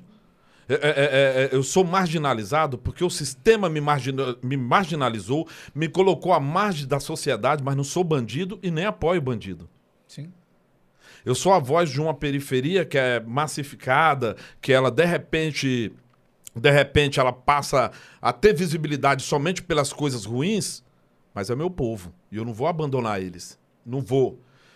Mesmo se ele estiver aqui agora fazendo parte, cuidando da técnica que nem o irmão ali, mesmo se ele estiver na cadeia, ele vai ter meu apoio. É meu povo, irmão. É meu povo, eu não vou largar o meu povo. Você tá entendendo? E se ele for um grande empresário também, aí sim ele é mais. Tô brincando. Mas assim, eu não vou abandonar o cara. Não vou. Pelo contrário, hoje eu fico feliz quando eu vejo as pessoas. é, é, cara, tendo as suas coisas que, que era um sonho, de repente, da nossa geração, que nós não podemos ter. E hoje eles terem isso aí, eu, eu fico é feliz, irmão. Eu sinto que. Eu não me decepciono com nada. Você sabe por quê? Que eu aprendi desde moleque com a dona Recília e minha mãe, nunca esperar nada de ninguém. Por isso que eu não me decepciono. Tudo que as pessoas faz, falam pra mim, do que conseguiu ter, pra mim é uma novidade e uma grata novidade. Ela se torna uma grata novidade porque eu não esperei nada dele. Você não criou expectativa nenhuma do. Nenhuma. Nenhuma. Eu nunca não entrei no rap pra ganhar dinheiro. Você não se ilude e tudo Não. que vier é bom. Pra mim tudo é lucro. E fala só o que ele sente, a verdade dele. Sua É verdade. a minha verdade. E, e- e ela me gera. Ela me gera. Eu sempre fui um cara que eu sempre fui louco pra ter uma família. Eu sempre fui um louco pra casar, irmão. Fala, um dia eu vou casar. E todo mundo da minha época, e você sabe bem disso, você tinha que conhecer a menina, conhecer a família, papapá, e não é minha praia. Pedir a mão do pai. Eu pedi a minha esposa em casamento na internet. Ela em São Paulo, eu aqui. Falei pra ela, pô, você é a mulher da minha vida. Ela, rapaz, você nunca me viu. Falei, mas vou ver semana que vem que eu tenho um show aí. e foi assim que aconteceu. Vamos fazer 10 anos de casado, irmão. Felizes. Caralho. e minha esposa, a gente só discute política. Uma discussão saudável. Ah, sim, sim. É, não é, é uma conversa, uma, É. uma complementação. Mas nós. Aqui em casa é a mesma coisa. É, então. Só que é o A contrário. gente só discute política. Que bom. Só. Que bom, e é isso que falta para as pessoas, discutir Só. política. As pessoas querem ter aversão à política e depois reclama do grande empresário que foi eleito. Por quê? Porque você não discutiu. E, e- e o que acontece, tem uma parada mais louca que acontece nessa parada. Como eu aprendi a apreciar a família, você só aprecia a família quando ela é, isso eu falo para todo mundo, quando ela não está no mesmo nível, ela tem que ser bem louca. Minha família é bem louca. Minha família toda é vascaíno. Meu irmão caçula é padre. É bem louco mesmo. Que legal. É, vascaína. meu irmão caçula é padre. A minha irmã gosta, uma gosta de forró, a outra ouve samba. Meu outro irmão é roqueiro nato, não gosta nem de outro estilo. O- o- eu tenho um outro irmão que ele é qualquer coisa. Sacou? Ah, Você, é- você é flamenguista? Ah, sou, hoje é a festa do Flamengo, eu sou flamenguista. ah, é do Vasco? Tô- Sou também. Então, e É nisso, e nisso gerou na minha casa um- um- um- uma questão do respeito familiar que é muito foda. Diversidade, né? É, em 85 nós tínhamos um rádio que era pequenininho, que ele era Nossa. daquela pilha grande, e nós não tínhamos nada. Para que você entenda é o seguinte, tá falando isso pro, pro Rafa. De 71 até 81, eu vivi uma vida de rei. Meu pai comerciante, o comércio prosperando, entendeu? E, e- e- pô, tinha dinheiro, tinha tudo. De 81, que meu pai separou pra minha mãe, eu conhecia a rua, não tinha nada. Em 85, quando eu fui mudar pra expansão, meu que cheguei na minha mãe, não tínhamos dinheiro pra pagar aluguel, eu falei, vamos fazer um barraco lá. Fizemos um barraco de lona preta. Fomos morar, minha mãe e seis filhos. E nisso, no outro dia, apareceu um caminhão para pegar, quebrou, tirou o barraco com as poucas coisas que nós tínhamos, que nós tínhamos que ir para um albergue. E eu falei para minha mãe: não, nós vamos conseguir um lote. Minha mãe, não, tu é maluco, bora. A gente veio pro plano piloto. Chegamos na X, setor comercial sul. Quando nós chegamos na X, tinha um senhor que passou, deu bom dia para minha mãe, olhou para mim, e aí, meu parceiro? Eu falei, tudo bom? Ele, como é que você tá? Eu falei, eu tô bem, minha mãe, quem é? Eu falei, eu vigio o carro dele. Ele falou, vocês estão fazendo o que aqui? Eu falei, ah, nós estamos vendo aí se a gente conversa com alguém da X aí, porque a gente não tem nem onde morar. Os caras falaram que vai levar a gente pro albergue hoje. Aí minha mãe e seis filhos. Cara, é mesmo? Entra aqui. Aí entramos, entramos dentro de uma sala e tal. O cara sentou na minha frente, como você está, e falou: sou presidente da X. Caraca. O cara que eu vigiava o carro dele. E a partir de hoje, QNO 17, conjunto 57, casa 02. Sua casa. Quem Entendeu? é esse cara? Vamos falar o Então, cara, velho, o nome dele é Wagner, não sei, eu não sei o nome dele Tá. completo, mas tá nos documentos do lote, que ele assinou que ele era o presidente da X. Ele deu um lote, mano. Sacou? Velho, isso aí pra mim foi o começo da minha da, da rua. Eu cheguei com o pé direito, então eu vou reclamar pra quê? E você começou a. E você conseguiu essa casa com uma única. A, a casa não, desculpa, um um lote. lote. É. Com um negócio chamado respeito. Sim. Você conquistou o respeito do cara, você era amigável com o cara, você tinha a comunicação, como você falou desde o começo, a comunicação amigável, gerou a proximidade Uma vez, gerou respeito com o cara. uma vez, Respeito é tudo, eu né? até pensei, falei, bem que eu não roubei o toca-fita do carro dele.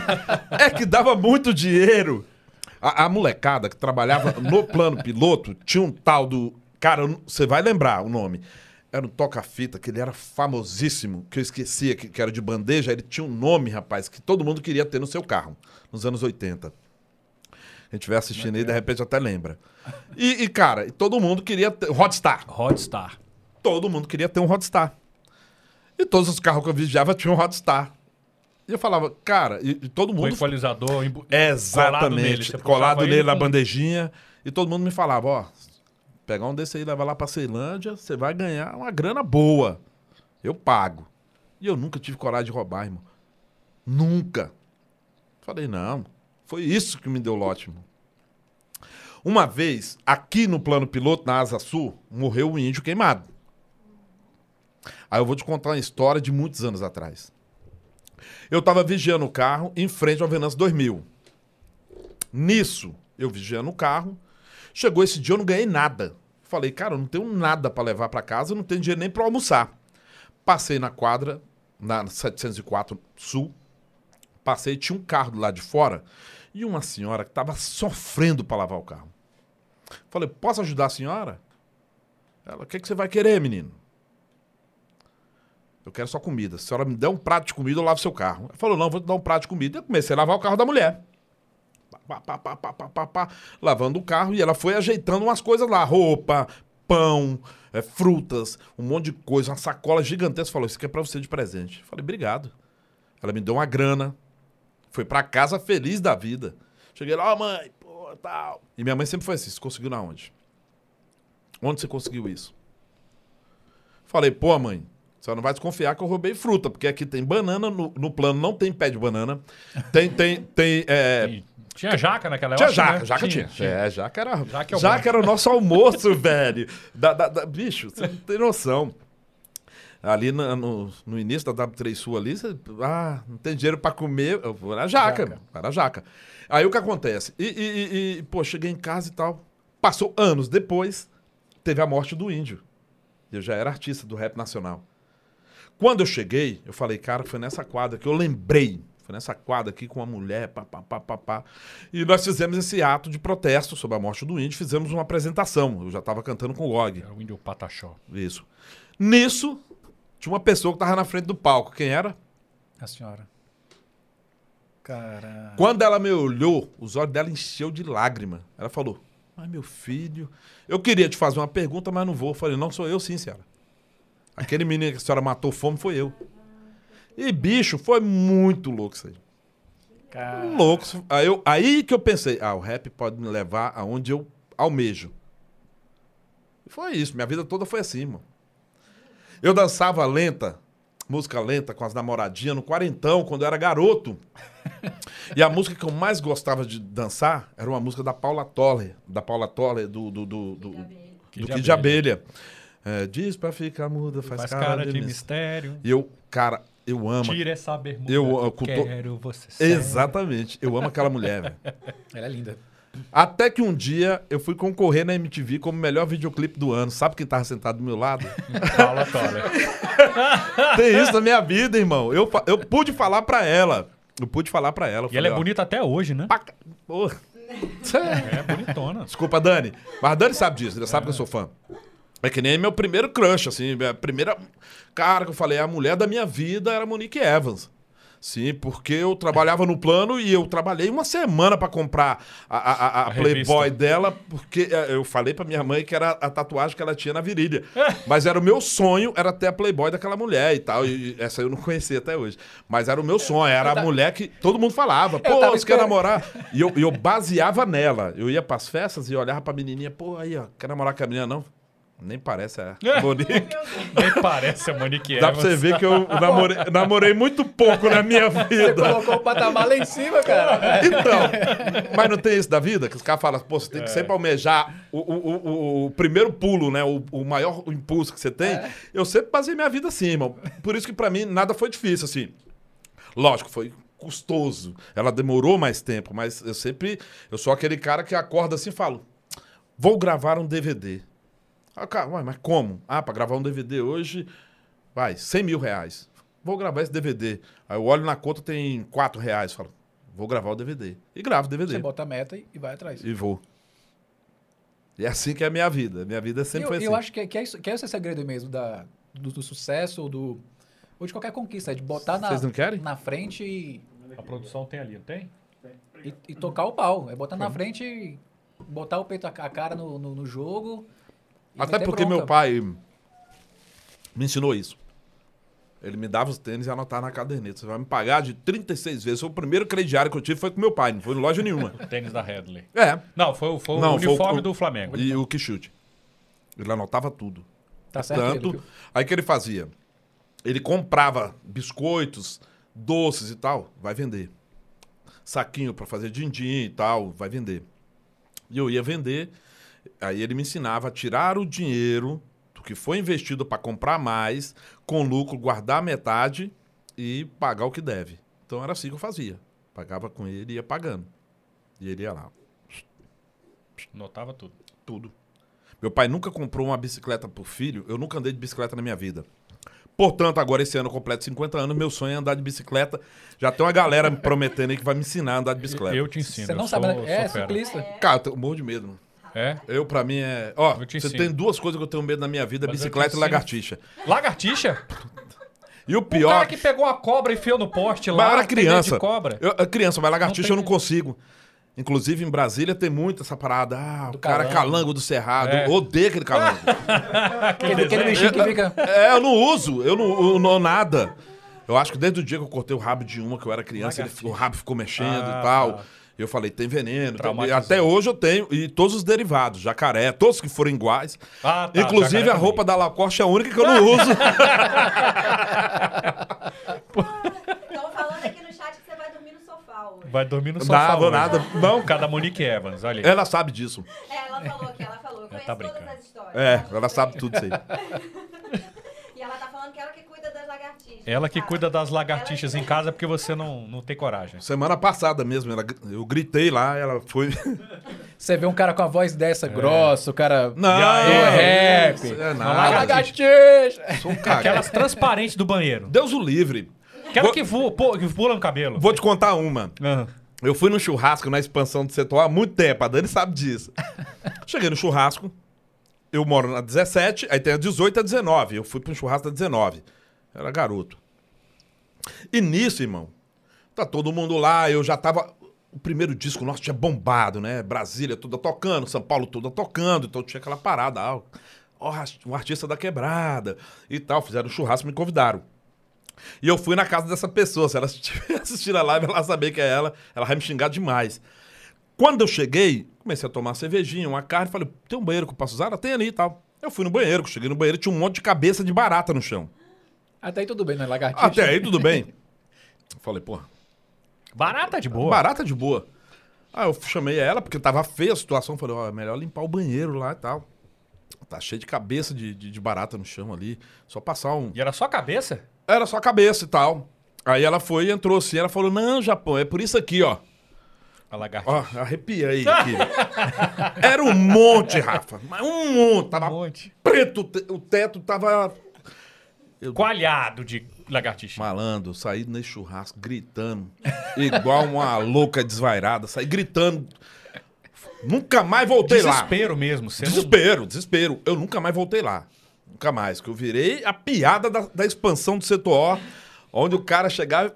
E o pior, que um dos maiores sucessos do rap é de um grande amigo meu, o N. Dinaldinho, que é justamente ô lagartixa na parede, ô lagartixa. Vou falar, porra, velho. Ele poderia ter colocado, né, velho? Ah, a barata na parede. Uma barata na parede, um, um- um gato na parede. Eu falei, porra, velho.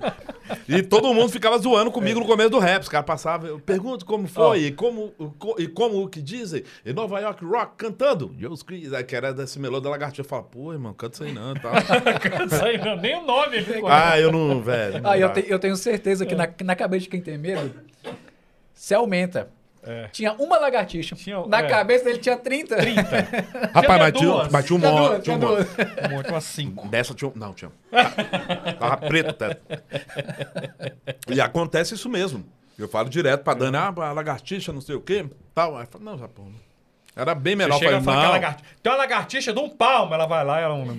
É, mas aí É o o que filhote. acontece? Como você olha sempre em flash, É. você fica com medo, aí eu também. Eu, é. A imaginação que vai, né? tem pergunta aí no chat? Ih, tem. Vamos lá. Como é que tá aí? Fala no microfone, plus.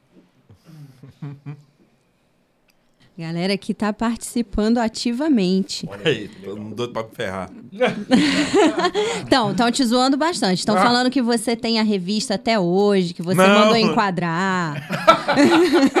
Não, tem não, tem não. Quem tiver, pode mandar pra ele que ele. Estão falando aqui que vão te ensinar, mas vão soltar a bicicleta na ladeira. Esse foi o Wilson, Wilson Silva. Esse é o meu amigo, o cara que adora cebola, esse cara. Alguém falou aqui que você é vegano. É. não, Tô vendo. Tô vendo aqui, Tô ó. vendo. Comendo esfirra Pois de é. carne aqui. Aí o pessoal aqui entrou na onda e perguntou como é que foi, como é que foi o, pra ele virar vegano, qual foi o processo? Eu falei, ué, gente. Não sai do armário, né, não. Mas sobre a bicicleta, você você pode me chamar de verdade, cara, que eu, eu, eu sei ensinar. Vou ferrar com você aqui ao Não. vivo. Pra quem me ensinar, vai ter que me comprar a bicicleta, porque eu não tenho coragem de comprar a bicicleta. Japão, Foi. tem uma pergunta legal aqui, que estão perguntando como é que você vê, o que que você vê do papel das igrejas na periferia, já que você tem um irmão padre, né? Uhum. Ah, boa pergunta, hein? Quem que foi que perguntou? Foi a V, a Verônica. Verônica. Aí, Verônica, boa pergunta. Sempre participando aqui com a gente. Valeu, V. Deixa eu ver. Ah,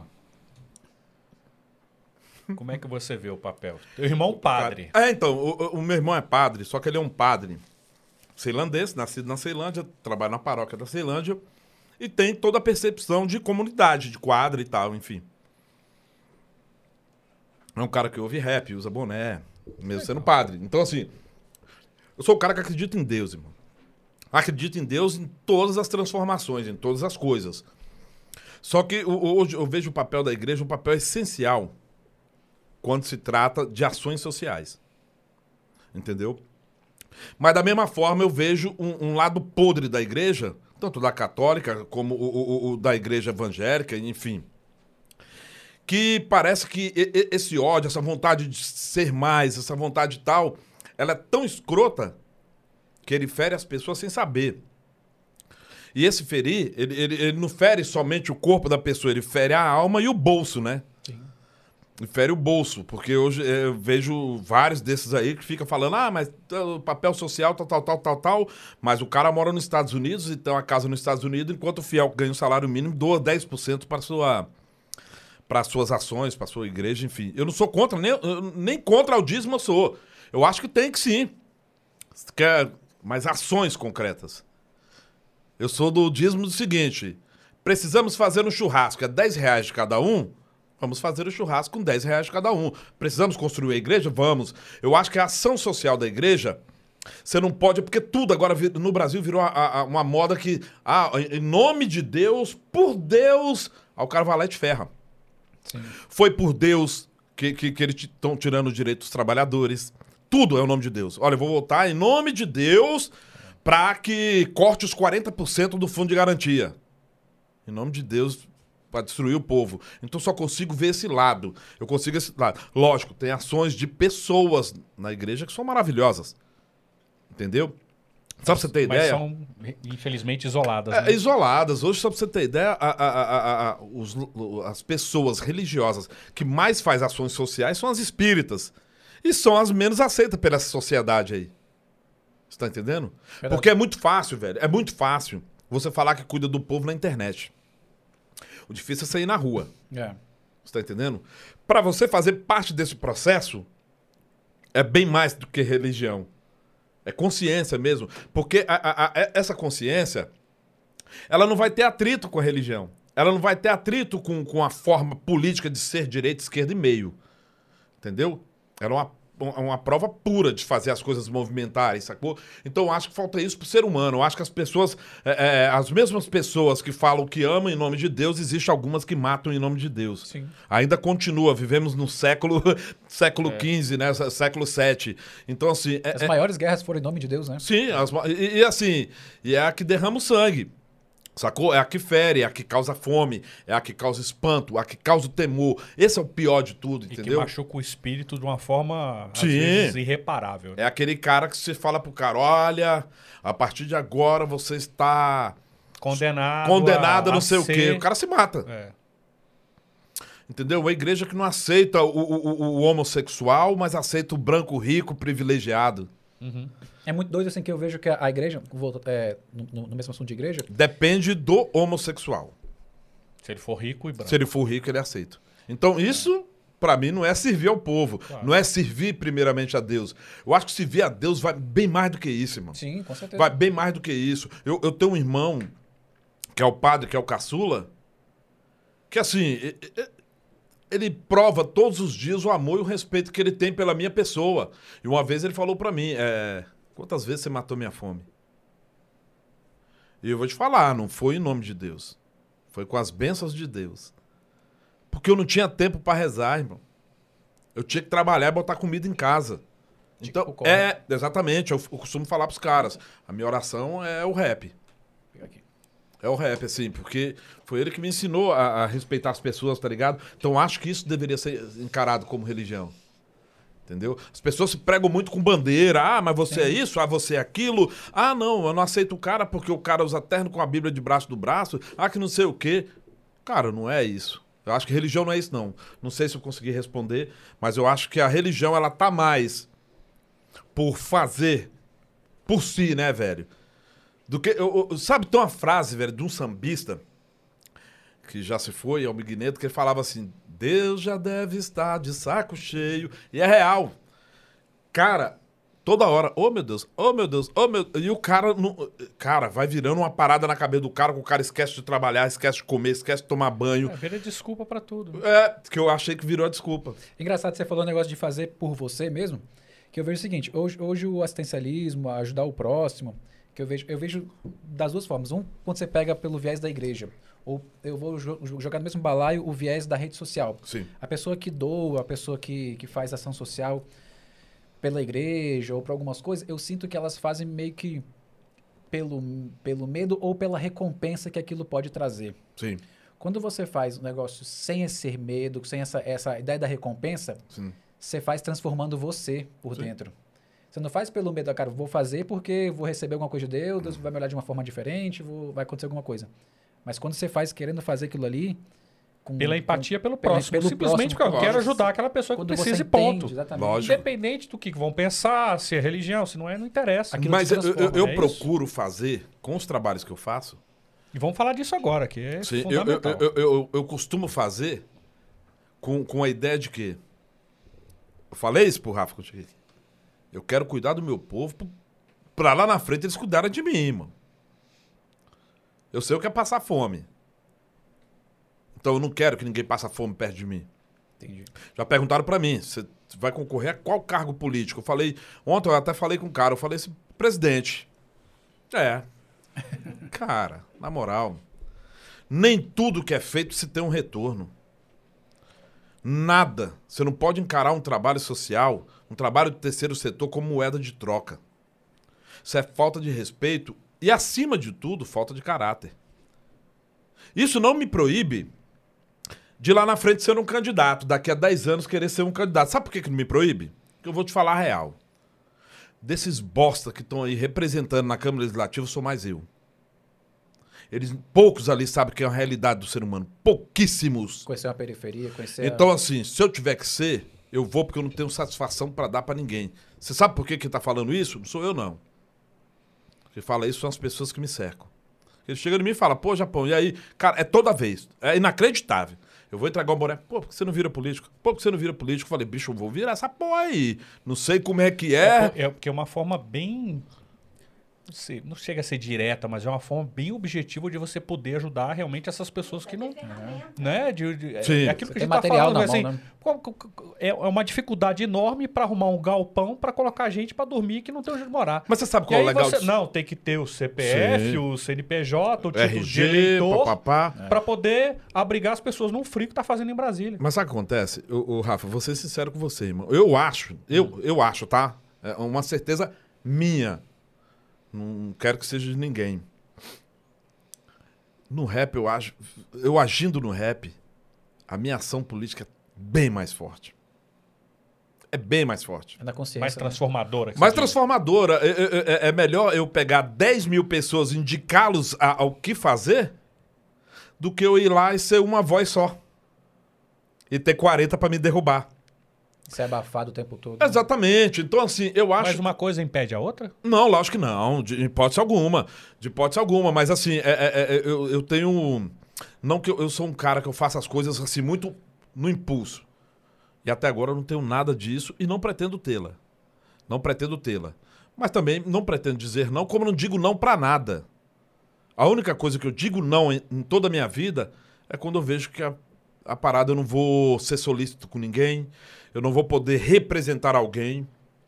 Eu só disse sim pro rap, meu velho, porque todo mundo xingava a Ceilândia. Eu falei, eu quero fazer as pessoas terem orgulho da cidade. Foda. Entendeu? Na política tem alguém do rap hoje? Cara, tem alguns que se candidataram, mas eleito não. Eu não sei a nível Brasil, mas eu acho que deve ter alguém, não sei. Mas você na Ceilândia seria um, um candidato É, forte. cara, mas aí sabe o que acontece? Estão falando aqui que votam em você. Falando Ah, que bom. E a Carla Tatiana, inclusive, pediu pra você mandar um Fala-. Fala no microfone, Ah. que senão ninguém vai ouvir. A Tati. Gente, a Carla Tatiana é uma pessoa.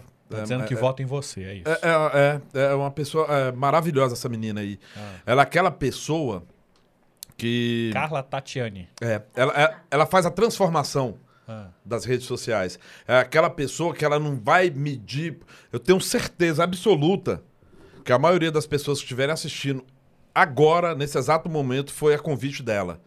Ela pega as coisas e. e- sabe? Que, Faz que é- acontecer. Faz A- a que acontecer. agita mesmo a que agita mesmo. Ela, eu tenho uma equipe muito boa. O Viela 17 tem uma equipe muito boa formada por mulheres. Tá? É, é, se tinha muito essa questão do rap, que é uma parada machista e tal. Só que aí, cara, eu sempre fui um cara que gostei, eu sempre gostei de ir na contramão de tudo que se pensa. Sacou? Eu fui o primeiro grupo de rap de Brasília a ter uma mulher DJ. Mas é isso mesmo, o rap é isso. O rap é a contramão. É. E, e- e- É o contraponto mesmo. É, né? a, a Daniela é minha esposa. A Tatiana cuida da comunicação. Eu tenho duas meninas que cantam comigo como back vocal. Eu tenho a Lu que trabalha na produção artística. Então é só mulher. E todos os homens que estão no Viela 17 respeitam todas elas, sem exceção. Eu não aceito nenhum, nem piadinha de mau gosto dentro do Viela 17. Então, assim, existe uma coisa que de repente para as pessoas pode soar arrogante. Mas é, é- é- é saber respeitar, irmão. Respeito. Eu não posso, eu não posso, de hipótese alguma, denegrir um sexo que me colocou na terra. Entendeu? São superiores mesmo. A prova disso é o trabalho do Viela. Depois que essas meninas entraram, o show melhorou, a postura melhorou, o respeito então melhorou 100%. De você ver todos os caras de, pô, mas tanto de mulher bonita, eu não admito nenhum tipo de piadinha com elas. Sabe por quê? Ficou mais cheiroso o ambiente. O Sem dúvida alguma, sem Some dúvida tudo. alguma. E, e- e o melhor disso tudo é, é- é saber da, capac- da capacidade evolutiva que a parada a- se faz acontecer. Cara, é muito louco, assim. É. Porque todas elas já veio. Uma mulher tem dentro de si, ela tem a- a- uma força que poucas vezes ela sabe expressar essa força, mas quando ela expressa, ela expressa com um protagonismo tão foda que você fala: opa, É aquele lance Segura. Da, da leoa, né? Exatamente. Segura que lá vem é, bom. tá ali quieta, uma hora que ela... A prova disso é minha mãe, é a Ceilândia. Ceilândia é mulher e, como toda mulher, se reinventa na dor. Entendeu? Eu moro na cidade satélite que é, que é mulher. Então, assim, isso já dizia o Marcelo Café, meu parceiro. E, e isso aí me fez a, a enxergar o mundo de outra forma. Porque, cara, eu, tô- eu sou um ser em construção. Tá ligado? Eu ainda continuo sendo machista porque eu fui criado num ambiente machista e no mundo machista. Quem é dos anos 70 e 80 sabe muito bem disso. Só que eu, todo dia eu faço questão de mudar algo. Aprender algo novo. Sempre. E não só em relação a machismo, em relação a tudo. a né? tudo, a tudo. A- a- aque- aquele tipo de amizade que a gente tinha lá quando era Era criança. diferente. A gente tem que mudar. é- Do é, a- bullying a- a- ali, do. Aquela porra. zoada que a gente fazia com um amigo que. Sim. Pô, é de mau gosto, cara. Vamos mudar um E, pouquinho, né? e engraçado que eu acho que... Isso essa- a gente passa para outras Sim. gerações e passa para filho, e passa para amigo. E eu fui um cara muito. Cara, muito acelerado, assim, muito custoso quando era criança. Então eu queria ser cientista. E eu aplicava injeção nos meus amigos. Queria. Pegava os remédios da minha mãe, misturava e aplicava. Coisa que, coisa que isso não se aplica Meu hoje em dia. Eu botava apelido em todo mundo. Todo mundo eu botava apelido. Entendeu? E pô, hoje, quando você vê aquilo, você fala. Caralho, velho. E, e- e só pra você ter ideia, com a chegada dessas meninas no grupo, tem músicas que eu passei a enxergar racista. Ou, ou- ou- ou- ou Machista. sex- machista, sexista. Pô, tem uma música que eu cantava que eu falava pra mulher: tira esse short socado no seu rabo. Aqui os parceiros assovia mandando recado. Aqui é foda, mas irmão, amo essa porra. Ceilândia Norte, resistência, velho. Eu tô de boa. Hoje eu não canto mais. E é por todos, todas elas, inclusive minha neta, que nasceu há pouco tempo. É engraçado, é- é engraçado que você está Tá falando, você tá falando essa, essa, esse comportamento de se manter com a cabeça aberta, se manter é, olhando para o mundo com, com, esse, com esse olhar de querer aprender, que é o ponto criativo do rap, que é, Sim. que é dali que você vai tirar a criatividade para poder fazer uma letra, fazer, um, fazer uma canção, fazer uma rima, fazer uma poesia. Sim. É e sem essa, essa mente aberta, sem essa capacidade de olhar para um, de um novo ponto, você não consegue criar nada. Você fica preso a, a um É, você sistema. fica totalmente amarrado a um. A criação um- é isso, né, velho? Criação é isso. Você tem que. Cara, e outra, eu, eu, eu sou um cara que, assim, como eu sou muito acelerado, eu sou um cara que adoro leitura, mas não gosto de ler. Entendeu? Eu sou, é, eu sou o cara que só leio o que é oportuno pra mim, falar a real. Hoje eu encontrei você e falamos sobre. Que nem eu fiz um post da, da, da, da fadinha, da skatista.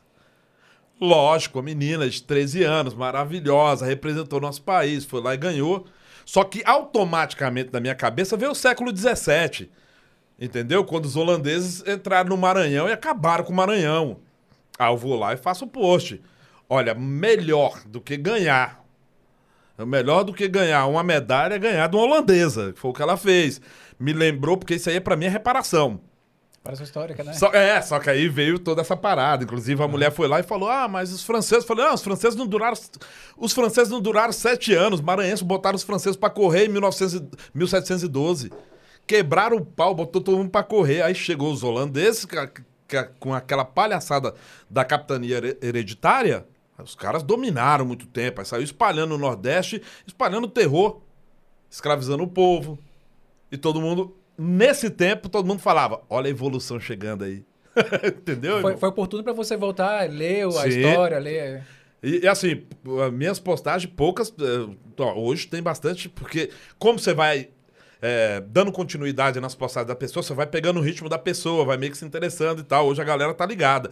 Mas antigamente eu fazia uns posts, cara, que é isso? Aí eu tinha que ir lá, leia, papapá, papapá. Falando em criatividade, você compõe ainda hoje? Essa mente aberta, você Sim. compõe ainda, ainda hoje? Sim, eu tava esperando pra fazer o podcast, eu tava escrevendo um monte de coisa ali. É mesmo? É. Então você tá o tempo todo com a mente fervilhando. Eu tava tomando um, reco- um reconector mental. Porque. Tomando? É. O que, que é isso? Cara, reconector mental, é, ele não chega, che- não chega a ser um tarja preta, mas ele é um remédio controlado. Ele é um remédio que ele reconecta seu cérebro. Eu sou aquele cara que acordo tão pilhado que eu vou fazer minhas orações, aí eu tô rezando o Pai Nosso e eu não conseguia, porque eu tava rezando o Pai Nosso, tava ouvindo um monte de coisa. Tal, aí eu, aí eu comecei a criar minhas táticas. Eu começava a rezar o Pai Nosso com batida de rap. Eu ficava com a batida de rap na cabeça e rezava o Pai Nosso, aí Ficava dava com, certo. Ficava com o beat. É. Só que aí o que acontece? Veio a pandemia. E nisso, como eu comecei a fazer esse trabalho social, você começou a ver várias histórias, cara, foda, punk, de, de famílias que perderam tudo. E uma mulher que, tinha, que era dona de casa, que tinha uns filhos, que dependia de um marido que morreu de Covid e a mulher ficou sozinha, teve que morar na rua. Então, você vai ouvindo isso tudo e eu comecei a ter algumas confusões mentais. Não é loucura. É aquela parada de querer ajudar tudo e não conseguir ajudar tudo e ficar mal. Aí eu começava a chorar em casa. Porque é impossível. É que é impossível. Só que é, com esse rec- conector mental, eu comecei a. Não, mas peraí, eu posso ir até aqui. Até aqui eu me garanto. Ele, ele conseguiu organizar suas ideias. Exatamente. Entender até onde você pode ir Nisso e converse- continuar a ajudar. Exatamente. Eu conversei com um Ajudando todo mundo. psiquiatra, fiz consultas e tal. Ele falou, cara, você tá de boa. O que você precisa é só reconectar seu cérebro. Porque. Ele desacelera no sentido? É, desacelera, você para de chorar muito. Eu chorava muito. Você tava chorando todos os dias. Eu tava no carro, chorava. Quando eu ia pro lugar pegar uma cesta, não dava certo, eu já chorava, me sentia mal. E eu comecei a me sentir, tipo, responsável por essa situação e achar que eu era um bosta, assim, que não conseguia. E não, esse reconector ele te deixa mais calmo, desacelera mais. Você Caraca. começa a reprogramar o cérebro, é, é- é reprogramar do, do, do, do fato de, não, mas eu só posso ir até aqui. Ah, não, isso aqui eu consigo fazer. Aceitar um pouco mais. as Exatamente, eu não conseguia dizer não pra nada, hoje eu consigo dizer não pras coisas, entendeu? De, ó, papapá, que nem veio uma família e tal, ah, é, uma mulher veio falar comigo e ela, o filho tá na UTI, ela precisava urgente de comprar uma sonda, só que essa sonda era caríssima, caríssima. Aí eu falei, não, vou comprar. E fui lá e comprei, mas, pô, foi um esforço e foi muito cansativo mentalmente e fisicamente também. Sacou? De ter que ir atrás disso tudo, fui lá e resolvi. Mas hoje não, já faço outras coisas diferentes. Tipo, tinha um senhor que não tinha uma casa, fui lá e construí a casa dele. Minha esposa fica Caramba. louca. Porque eu coloco isso na rede, eu quero usar a rede ao, ao- Seu ao favor. favor e a favor do nosso povo. Chega lá, rapaziada, é o seguinte, vamos fazer o barraco do senhor Antônio. Aí que chegou, cimento, areia, tal, tal, tal, fizemos. Então hoje eu faço assim. Se não chegar, eu não vou me sentir mal. Eu ajudei até onde Então te foi. eu consegui.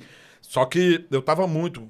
isso- cara, me, Isso me, bagunça as ideias, cara. me sugou muito, assim. Por que que acontece?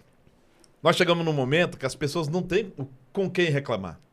Ou ele tem a rede, a internet, que um, dois vai curtir, um vai comentar, entendeu? Ou não. Ou ele tem as pessoas. Então, assim, acontece uma parada muito doida, porque eu, eu, eu- não peguei a Covid, eu não peguei.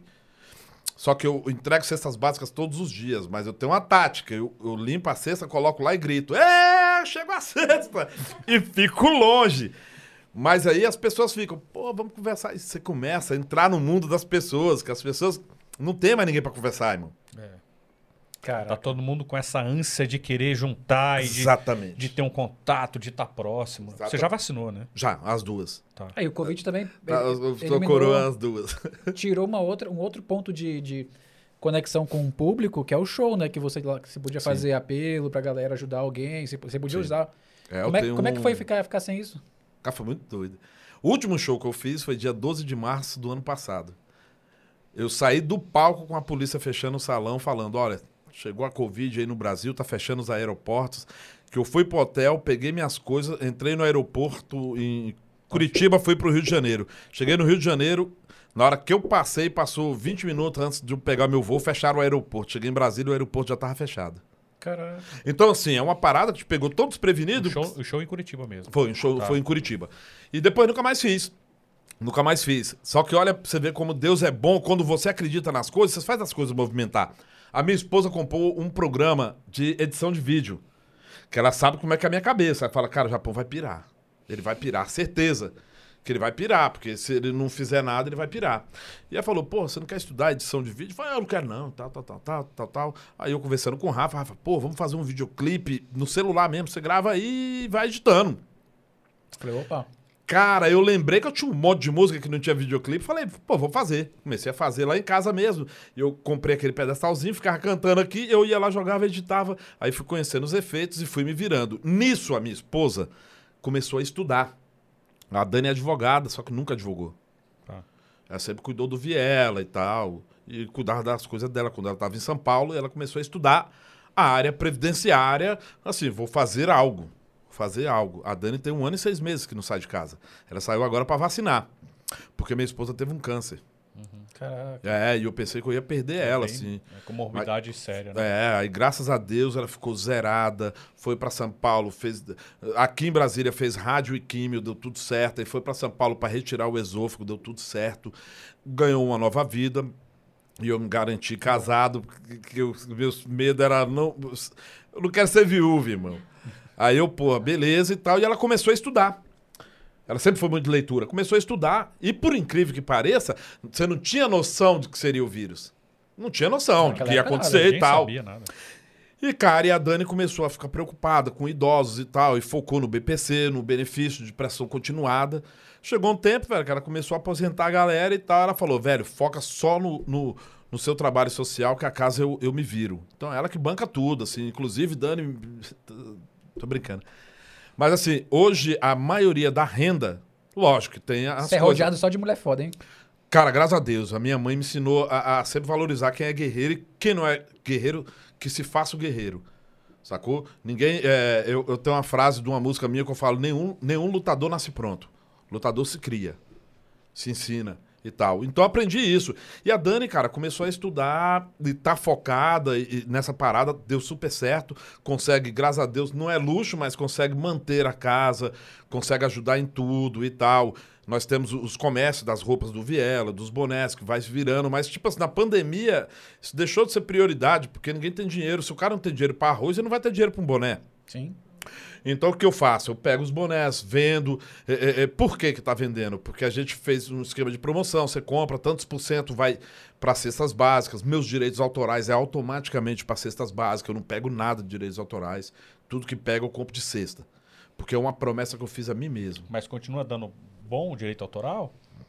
Tá nada. CAD é assim, brincadeira, né? É, pra essa galera, pra essa galera nova, sim, é, é bem bacana, assim. Mas é CAD? É, Não, é CAD não, mas é. é- é- YouTube. YouTube, Ah, esses É, views aí. monetizar outra mo- coisa. É, né? Monetização. A ECAD, pelo amor de Não, Deus. ECAD, eu já fui pelo amor de músico. Eu já fui músico.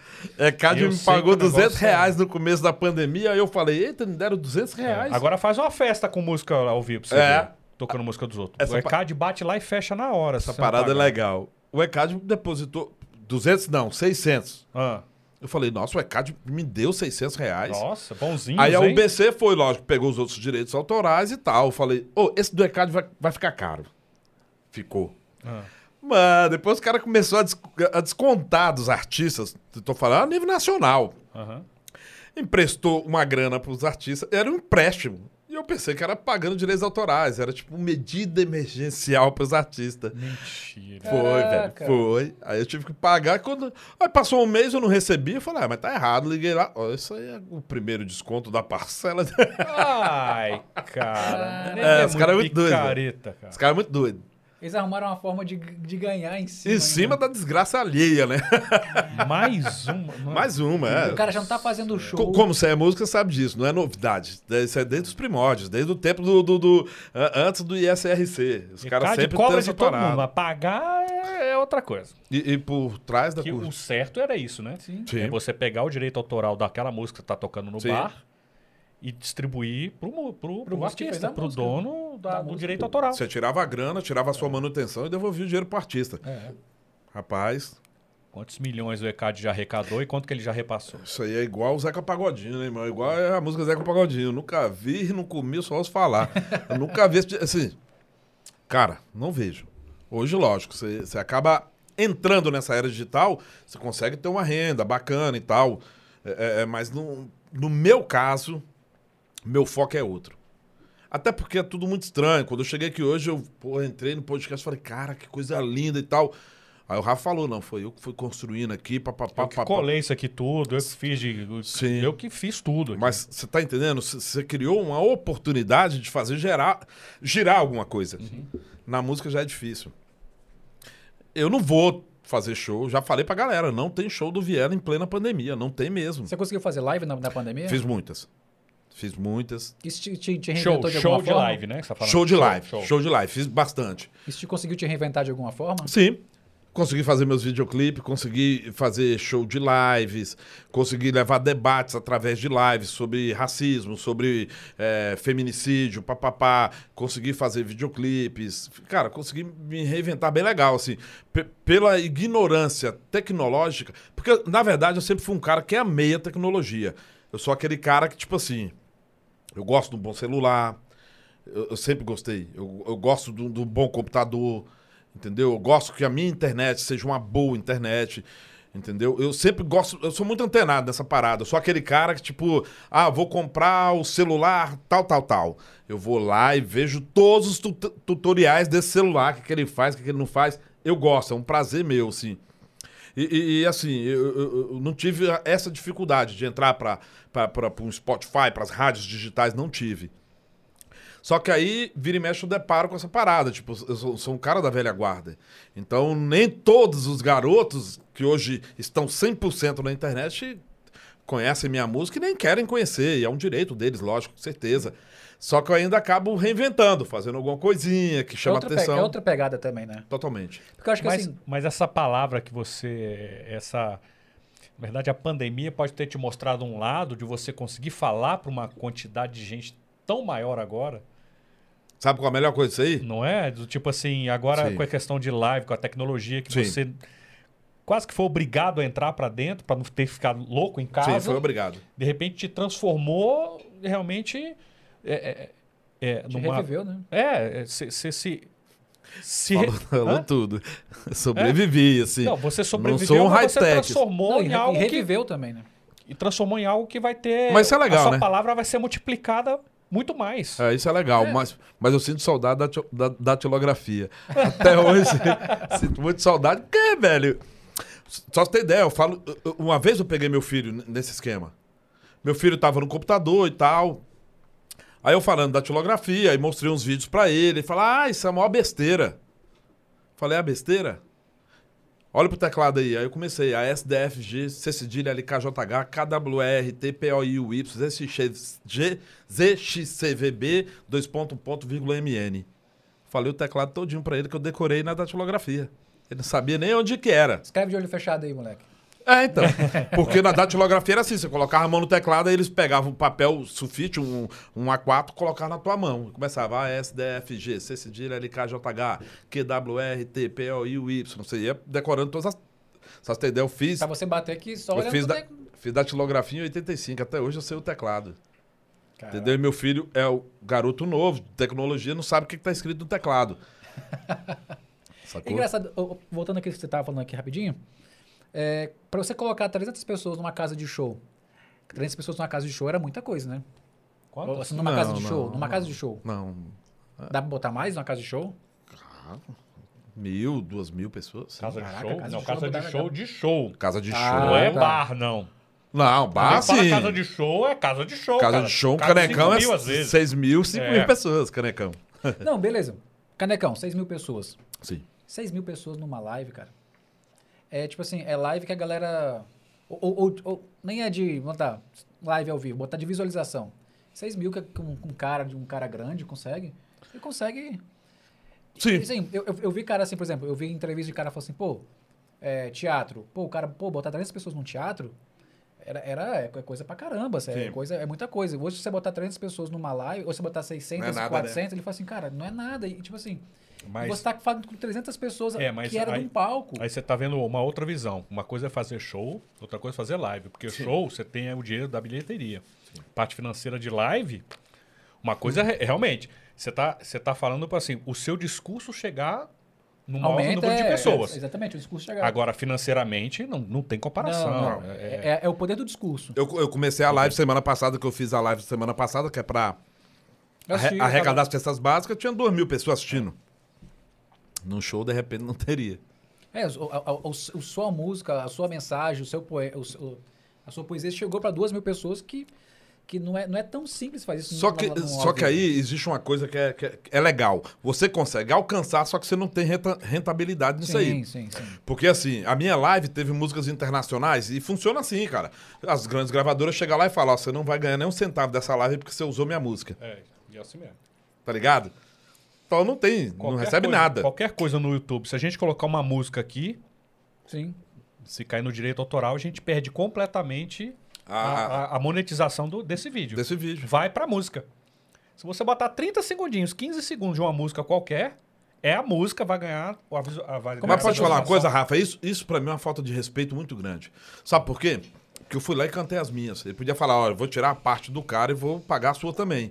Só que ele corta meu vídeo, né? Eu, eu É. não recebo pelo vídeo. Eu falo, cara, mas tem música minha. Entendeu? Eu acho muito... É, é um é um desrespeito, né? Sim. Como, como, como você está fazendo? Como é que você fez para rentabilizar isso, essa questão de- nessa pandemia, assim, com, com as lives? Você fez patrocínio, Não, a, ma- parceria? a maioria das lives eu recebi cachê. Não recebi nada de, de, de, de- internet, de visualizações. Porque assim, você acaba participando de outros eventos. Ah, o Viela 17 vai estar na Feira Cultural de Ceilândia. Então, tô na Feira Cultural de Ceilândia. Então, já recebo cachê por estar lá. Entendi. Entendeu?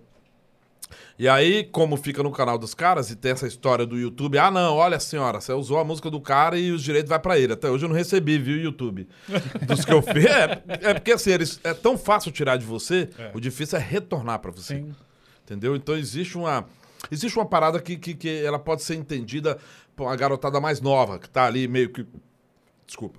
Que tá ali meio antenado com as paradas, que estuda, sabe onde vai direitos autorais. A gente é nego velho, né? A gente só queria fazer, meu. Só queria botar Eu, para eu frente. te juro por Deus, eu tô te falando aqui do fundo do meu coração. Eu só queria ser a- uma voz da Ceilândia, uma das vozes. Não queria mais nada, irmão. Voltar pro Eu palco. não, eu, sim, eu só queria isso. E desde o começo, desde o princípio, desde a primeira vez que eu subi num palco na minha vida.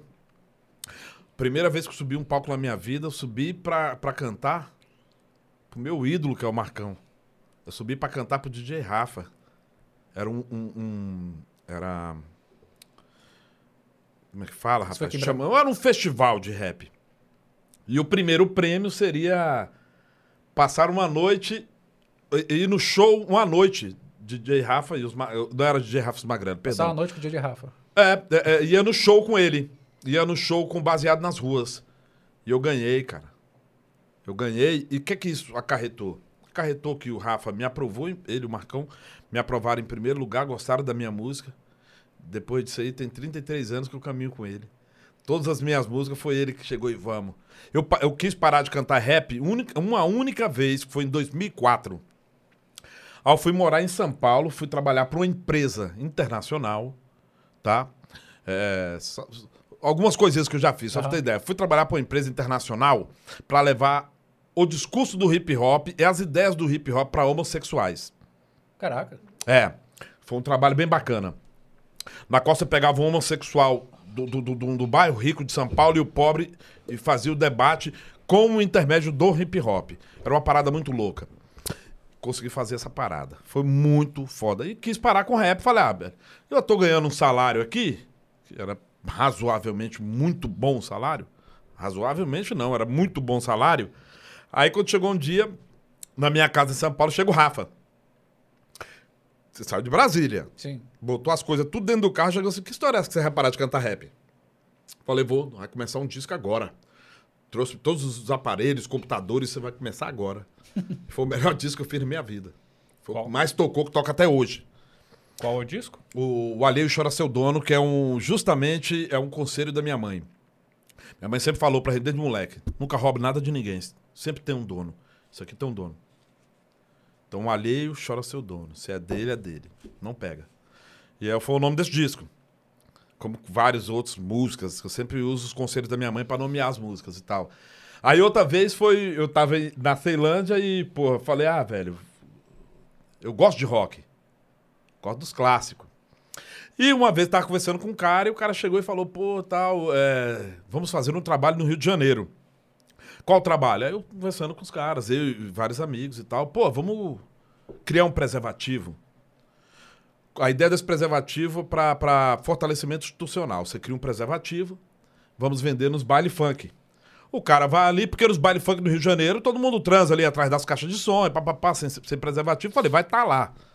Ah, vou no boteco do, do tal, comer um, comer um espetinho, chegar lá, tem uma preta maravilhosa, ah, vamos transar, vamos. Tem preservativo lá também para vender. O dinheiro desse preservativo, 30% era para manufatura, para criar mais, e 70% era para fortalecimento institucional. A ONG que pegasse preservativo, ela tinha 70% dos lucros para se manter e tal, enfim.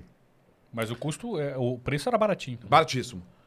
É só que a quantidade é que contava, né? Sim, sim. Aí nisso, o cara que inventou isso aí, ele era filho do cara que inventou o plástico, assim, como estrutura. O cara da Durex. O cara, ah, plástico para ar-condicionado. O cara foi lá, entendeu? E eu fui, esse cara foi até na Ceilândia pra conhecer a gente e tal. E eu trocando ideia com o cara, e eu ficava na cabeça, puta merda, eu conheço esse cara, eu conheço esse cara, eu conheço esse cara e tal. É, Gary Barker. Aí eu pá, trocando ideia, tal, tal, tal. Daqui a pouco eu olhei, falei, pô, tem alguém que fala português aqui, eu quero falar com esse gringo. O cara, não, não sei o quê. Meu irmão, esse bicho aí já cantou, ele já mexeu com banda. Aí ele, ah, já. Eu lembro até hoje ele me contando isso. Já sim, eu tinha uma banda. Uma bandinha, né? Criamos na garagem de casa, começamos a fazer um rock e tal. E meu pai falou: ó, você vai ter que sair dessa banda, você vai ter que escolher ou a banda ou a empresa. As duas coisas você não pode ficar e tal. Aí ele saiu, ficou tomando conta da empresa, ele virou o presidente da empresa que bancava esses preservativos e tal. Aí eu tava. Meu irmão, mas qual que era a banda? Ele, The Police. Caramba. O bicho foi o idealizador da banda, assim, eu... Caralho. Caraca. É o cara. Ele tocava o quê? Você lembra? Cara, eu acho que era baixo. Era o baixo? É, eu acho que era início do baixo. Depoli. Caramba. É, então, aí eu conversando com o cara e, e pegamos esse preservativo. Só que chega um momento, quando a- a- as coisas é pra comunidade carente, é- é- ela, ela começa a sofrer ataques. É tipo a internet, ela começa a sofrer ataques de grandes empresários e tal. E o trabalho começou a dar certo. Entendeu? O trabalho começou a dar certo. A gente tava- todo mundo ia pro baile, comprava seu preservativo, papapá, as, as instituições estavam se fortalecendo e tal. Aí quando chegou um dia, o cara falou: olha, temos que parar com esse trabalho e tal, porque a gente. Acaba que a ma- manufatura vai, vai, vai ficando complicado e a gente. E a gente precisa gerar um dinheiro para a empresa também e tal. Beleza, aí acabou. Aí, qual era o nome desse preservativo? Hora H. Foi nós que inventamos. É mesmo? É, e esse preservativo hoje era doado pelo governo, que o governo foi lá, enfiou dinheiro lá e tomou até o nome nosso. foi nós que inventamos o preservativo Hora H. Hora H. E hoje é do governo. O governo foi lá e comprou, deu milhões para eles lá. E a gente não ganhou nada, assim. E, e acabou o projeto. Graças a Deus, os preservativos são entregues gratuitamente. Então a gente ficamos felizes No e tal. final das contas, vocês geraram uma coisa muito boa pra Exatamente, mas não teve nenhum agradecimento de falar, pô, isso aí foi criado por esses caras aí, até o nome. Até o nome. Essa falta de gratidão é foda, né? É isso, isso assim. E aí eu vou voltar novamente naquela pergunta que você me falou. Por isso que eu não me decepciono, porque eu não espero nada de ninguém. Eu nunca esperei É. nada. Eu só mantém- vivo o hoje. Hoje você tem pra me ajudar? Massa. Se amanhã você não tem, se você não tiver, você é meu amigo do mesmo jeito. Eu não vou ficar desiludido, sacou? Porque eu não vou ficar esperando. Eu não vou. Eu não espero nada de ninguém. Hoje eu tenho vários artistas que estão na campanha me ajudando. E essa campanha que eu tô tocando, ela começou de um em um real. Eu cheguei no meu Instagram e falei, pô, bicho, eu tenho 30 mil pessoas me seguindo. É 30 mil parasita? Não, peraí. Se eles der um real de cada um, 30 mil reais. eu vou conseguir comprar uh, comida pra essa galera. Eu queria só comprar 100 cestas básicas. No primeiro dia de campanha já foi 300. Eu falei, putz. Só que a parada você não consegue parar, irmão. Eu vou te falar a verdade. Hoje eu não consigo parar. Assim. Eu tenho até medo. Eu tenho até medo de, não sei, de- eu rezo todos os dias, lógico, para passar a pandemia, para as pessoas voltar a uma certa normalidade, poder se manter financeiramente e tal. Mas eu morro de medo, assim, de, de não poder ajudar o- a pessoa, assim, mês que vem, sacou? Só você ter ideia, eu sozinho hoje cuido de 648 famílias. Caraca. Todo mês. Todo mês. E assim, as doações vão acabando, porque o mesmo cara doando um real, ele não vai doar seis meses. Entendeu? Lógico, tem vários artistas amigos meus que, pô, Japão, ó, caralho, eu tô junto com você e tal.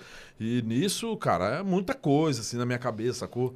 O pessoal que tá em casa, como é que faz pra te ajudar? Como é que é? Entra no seu Instagram? Vamos, vamos divulgar isso. É, na verdade, assim, o trabalho é o seguinte: é, é, eu compro cestas básicas, cobertores e tal. Depois você conta a história do cobertor que Tá bom, vou contar. também a gente ficou feliz aqui. Foi, foi do dia de Eu vou te hoje. contar. Aí o que Aconteceu acontece? agora. Aconteceu É, agora? Foi.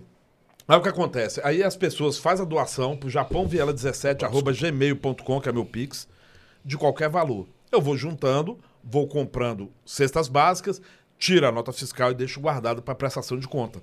E nisso eu faço a distribuição para as famílias. 648 famílias são 648 que eu tenho fixas. Só que não nunca é. Eu entrego para uma casa, Aí o vizinho olha, aquele lá pegou uma, uma cesta e eu não tenho. Aí a pessoa me liga, pô, Japão, sabe aquele meu vizinho? Então todo mês sempre tem um extra. E todo mês eu tenho que ter, bicho, grana pra comprar 640, 640, 700, 800 cestas básicas.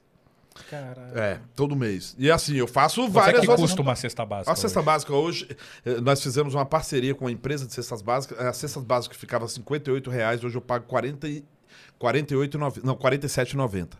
É o que eu pago. Cada uma. É, o cara baixou legal esse E a preço. cesta básica dá pra um mês? Como é que é? Dá que nada. Não? O Dá não, porque que, a que maioria... vem numa cesta básica? Ó, essas cestas básicas que nós estamos entregando vem 14 itens. Tá. Pacote de arroz 5 quilos, feijão, macarrão. É, é, porque é, é, com essa empresa eu pude criar uma cesta básica com que eu acredito que seja O ideal. o ideal, porque assim, a maioria das cestas básicas vendidas, o cara vai. É, vem miojo. Porra. Tá. Com todo respeito ao miojo, mas, pô, Aham. como você vai contar o miojo como um item se uma família são oito pessoas? É. Não dá pra você pegar o miojo, repartir em oito e cozinhar É, um pouquinho pra cada um. Ele conta com o macarrão, né? Como É, compro, é, entendeu? Aí o que eu fiz? Não, eu quero macarrão mesmo de 500 gramas. A- a- o arroz, quero de 5 quilos. Tipo 1. Por quê? Eu vi até uma pessoa comentando, ah, mas sua cesta é meio chiquinha, né? Eu falei, não, não é que ela é chique. Eu só quero disponibilizar as pessoas com coisa que eu como. Entendeu? Era muito fácil eu pegar um arroz tipo 3, tipo 2, feijão com boró tipo 5. Ah, né? Eu que vou comer e dá para as pessoas. Não. Eu trato as pessoas do jeito que eu quero ser tratado. Sim. Então, sempre, no, no- lógico, a, a- ela, a cesta não vem com a picanha, não vem com que é o que, que eu queria que tivesse. Não vem com frango, não vem com a. Entendeu? Mas é o que eu que- queria poder disponibilizar para as pessoas. Mas pelo menos vem com coisas que são essenciais para sua para sua casa. E acaba que a maioria dessas, dessa residência tem sete pessoas. Ah, tá. Entendeu? Então ela dá aí, cara, 15 dias. Só que, infelizmente, graças a Deus, assim, eu tenho esse, como eu falei, que eu aprendi a dizer não. a- cada pessoa que eu entrego a cesta, eu falo, ó, reza por mim aí. Porque assim, se eu não conseguir, você vai ficar sem, entendeu? Só consegui chegar até aqui. E até aí Deus me ajudou, nunca me abandonou de hipótese alguma e vai rolando. Vai rolando. Teve uma história que aconteceu hoje que eu falei pro Rafa, eu vim pra cá, acordei, entrei no carro, o carro tava fazendo um barulho, não tava sem freio, e é o carro que eu uso pra entregar as coisas. Falei, cara, se eu perder esse carro, eu tô ferrado, né? Que é a única coisa que eu tenho pra entregar as cestas. Aí, pô, liguei pra um amigo meu, o cara falou, pô, traz aqui, deixa eu dar uma olhada. Aí quando chegou lá, o cara olhou falou, putz, velho, é porque tá frouxo a suspensão aqui, tem só que apertar, mas não tem nada estragado e tal. Nisso eu liguei pra um amigo aqui e falei, pô, e aí, irmão? O cara falou, pô, velho, eu tenho 20 cestas básicas pra te arrumar e tal. Eu falei, pô, beleza. Onde é que é? Ah, no 615. Eu falei, pô, vou na 215, velho. Sul. Falei, do lado. Aí quando eu cheguei aqui, o bicho falou, ó, hoje eu não vou conseguir. E eu felizão da vida. Hoje eu não vou conseguir. Entendo, o cara, correria maluca. filho. O cara tem uma responsa gigantesca. Aí eu fiquei frustrado de, porra, velho. Fui até lá, poderia pegar essa cesta, mas não fiquei, pô, acabou o dia, acabou. Aí beleza, eu falei, ah, tá tudo certo, tal. Se Deus não quis assim, assim será. Vai ser assim. Daqui a pouco meu telefone toca. Aí o cara chegou, pô, e aí, beleza, Japão? Eu falei, beleza, irmão. Pô, você tem cobertores? Eu falei, pô, irmão, preciso comprar em São Paulo, porque o cobertor. Aqui em Brasília, só você ter ideia, os empresários de Brasília são tão. Tem uns aí que não merecem, não são dignos nem do que cagam. Meu irmão, Os não cobertor, ajudar nada. o cobertor de doação é, é, é, custa mais ou menos em São Paulo R$ 10,50. Aqui em Brasília, quando começou o frio, os caras subiram para 25. Eles subiram. O mesmo? O mesmo. Escrito ainda para doação. Então é muito triste isso aí. Então ela tem que debater de frente com, toda vez. É, eu, eu vi, o- o- o- eu sigo também o Barba na rua também. Barba é meu parceiraço. Pô, Sigo- que eu, eu sou doido pra trazer ele pra trocar uma ideia com ele aqui também aqui. Aliás, foi ele que eu vim pegar a cesta com ele. É mesmo? Tá. É. E vou aí? passar o telefone e vou falar pra ele vir aqui. Aí o que acontece, velho? Aí eu, pô, recebi essa ligação, o cara falando dos cobertores. Eu falei, ah, irmão, não tenho e tal. Que eu pensei que o cara queria. O cara, não, irmão, porque eu vi seu trabalho acho ele maravilhoso. Eu tenho uma parada pra você. Eu falei, o quê? Eu falei, olha, eu tenho um, um- um- podcast. aqui. É, eu tenho um podcast, eu tenho que fazer, começa às 8 horas. Depois disso aí eu posso ir pegar e tal. Ele, não, tem uns aqui e tal. Eu falei, pô, que massa. Como eu não peguei a cesta, falei, pô, parece que Deus fez certinho. Eu não peguei a cesta pra colocar os, os cobertores. Eu falei, pô, massa, irmão, quantos cobertores mesmo? Ele falou, 800. Eu falei, o quê? Caraca! Falei, você poderia repetir? Ele, 800? Eu falei... Aí ele me mandou uma foto com dois carros abarrotados. Eu falei, não, irmão, vai ser duas viagens. Mas, tá entendendo? Você tira a tampa de uma panela e parece que vem outra mais blindada, mais forte, assim. E é muito doido, velho. E Cobertor minha- agora é um negócio... É Cara, especial, cara. vai fazer Especial. 6 graus na Ceilândia na madrugada de sábado, pra- de sexta pra sábado, sábado pra domingo. Então, assim, primeiro coberta tem, e eu só queria pedir encarecidamente, usando o espaço de vocês, se vocês me Com permitirem. certeza absoluta. O GDF, para de, de mandar os seus soldadinhos pegar o cobertor das pessoas que estão na rua. Eles só estão com cobertores porque eles estão com frio. E quando vocês fazem isso, vocês atrapalham o nosso trabalho. Porque só Deus sabe que a gente tem que lutar para comprar cobertores. E quando a gente coloca num irmão e uma irmã que está em situação de rua, que no outro dia você manda seu soldadinho, seu, seu polvinho lá recolher, vocês estão atrasando o nosso trabalho e fazendo nosso povo morrer de frio. Tem uma situação de vida ou morte, porque Exatamente. Mas explica isso 5 aí. graus a pessoa pode morrer de frio. Qual, qual- que papo é esse de, Totalmente. de, de, de mandar soldadinho de recolher aqui? O que tá É, É, cara, lixo, né? Passa, né? Ah, vê Como é que chama aquele negócio do e- governo? Ah, né? não sei lembro. que é, é, é DF legal? Não sei. Que- é, né? Entendeu? Sai Esses arrumando a caras, rua, aí eles pegam os e aí- carros, não tem o que fazer. Porque assim, em Brasília, festa clandestina que não deveria ter, tem. E você não vê ninguém deles aplicando multa. Você não vê ninguém deles fechando, fechando festa clandestina. Aí você chega, rala, só Deus sabe o que vai acontecer com você. Você tá ali de madrugada, entrega cobertor. No outro dia, passa eles de manhã no caminhão, puxa do povo e joga pra jogar no lixo. É porque às vezes o morador de rua ele deixa, porque ele tá vigiando o carro. E também, às vezes ele deixa Aí no ele lugar, vai, acumula cantinho, ali entendeu? no cantinho. Aí os caras pegam tudinho e Os jogam. caras pegam tudo e Pô, joga que fora. maldade, velho. Aí no outro dia tá o cara morrendo de frio. No outro dia tá o cara morrendo de frio, irmão. E eu vou falar uma coisa pra vocês, é, É absurdo. é tão desumano. É. O- o- o- eu, falo, eu falo até mais. Uma vez o cara falou, não, mas o funcionário ele é obrigado a pegar. Não, ele é desumano também. Porque se eu trabalhasse numa empresa dessa, eu falaria assim, irmão, faço qualquer coisa, multo qualquer pessoa, mas não vou tirar um cobertor de quem precisa. Caraca, velho. Você tá entendendo? Então ele também Tirar é a comida desumano. da boca dos outros que tá com Pô, fome. dá licença, rapaz. Tá doido, é? Pô, Japão, eu, eu, eu, eu, eu não sei nem por onde eu. Pô, gente, esse, assunto corta meu coração pra caraca, cara. Ver gente na rua, a, a Mari sabe o quanto que. Que eu, que eu. Isso, ver gente em, uma- em situação de vulnerabilidade assim, me, me corta o coração. E eu não sei nem por onde, por onde eu vou agora com o assunto, porque eu fiquei. Sabe eu, que fico, eu fico mal com essa parada, velho. Não, mas sabe o que acontece? Eu tô mal aqui, eu fico imaginando, assim, tipo assim, o que, que, que passa por. Você tá entendendo porque eu tomei o Por remédio? essa situação. Tipo assim, é todo dia, irmão. Todo dia tem uma história. Todo dia eu vou dormir com uma história. E a maioria dessas histórias, 99%, são histórias de dor mesmo, dor. E o que mais me dói é são pessoas que tinham tudo. Tinham dignidade, tinham um emprego. E hoje não tem nada. E, e o que me causa mais impotência de toda a situação é saber que essas pessoas, é, elas, ao invés de ascender, entendeu? Elas estão se tornando invisíveis. E a pior coisa do mundo do ser humano é se tornar invisível. Você tá entendendo? Sim, Não tem o bonequinho do posto? sim. Ali é o auge da visibilidade. Eu falo pra todo mundo. Quer ser visível, vira o bonequinho do posto. Mas a partir do momento que aquele boneco murcha, você cai pra invisibilidade, pra ele não vai sentir nada. Que é só um boneco. Sacou de pano. Mas um ser humano, irmão. É. Um ser humano que há dois anos atrás, antes de chegar vi- um vírus com, com- com essa precedência, que eu não sabia que, que- emprego, o que era alguma esse coisa. vírus, entendeu? O cara, final de semana, ia assistir o jogo, tomar uma cervejinha, fazia um churrasquinho, fazia aquele cata ali de, de- de comunidade, de, de favela, seu churrasquinho, feijoada pra todo mundo, vamos todo mundo. E hoje o cara tá mudo, silenciado, porque assim, se ele oferecer a feijoada, ele vai ficar sem comida. E se ele fizer a feijoada, ele vai comer só duas vezes no mês. Então ele tem que maneirar. Não dá pra comer o pratão com feijão do jeito que ele gosta. E isso é de doer demais, irmão. Demais. Cara, que você é fã. E eu vou te falar uma coisa. É, eu nunca passei meu telefone pra ninguém. Poucas pessoas tinham meu telefone. Muito, muito pouquíssimas pessoas. Não porque eu não gosto de passar, mas é assim, se eu tenho um telefone de produção, eu tenho um telefone de produção. Sim. Meus telefones eu passo pros meus amigos, para quem são próximos a mim e tal. Aí quando chegou agora, do, diante dessa pandemia, eu falei, pô, vou disponibilizar meu telefone para todo mundo. Rapaz, eu recebo mensagens às quatro da manhã, de mãe chorando. Se eu te mostrar as mensagens que você não acredita. Ó, meu filho acabou de ir pro hospital.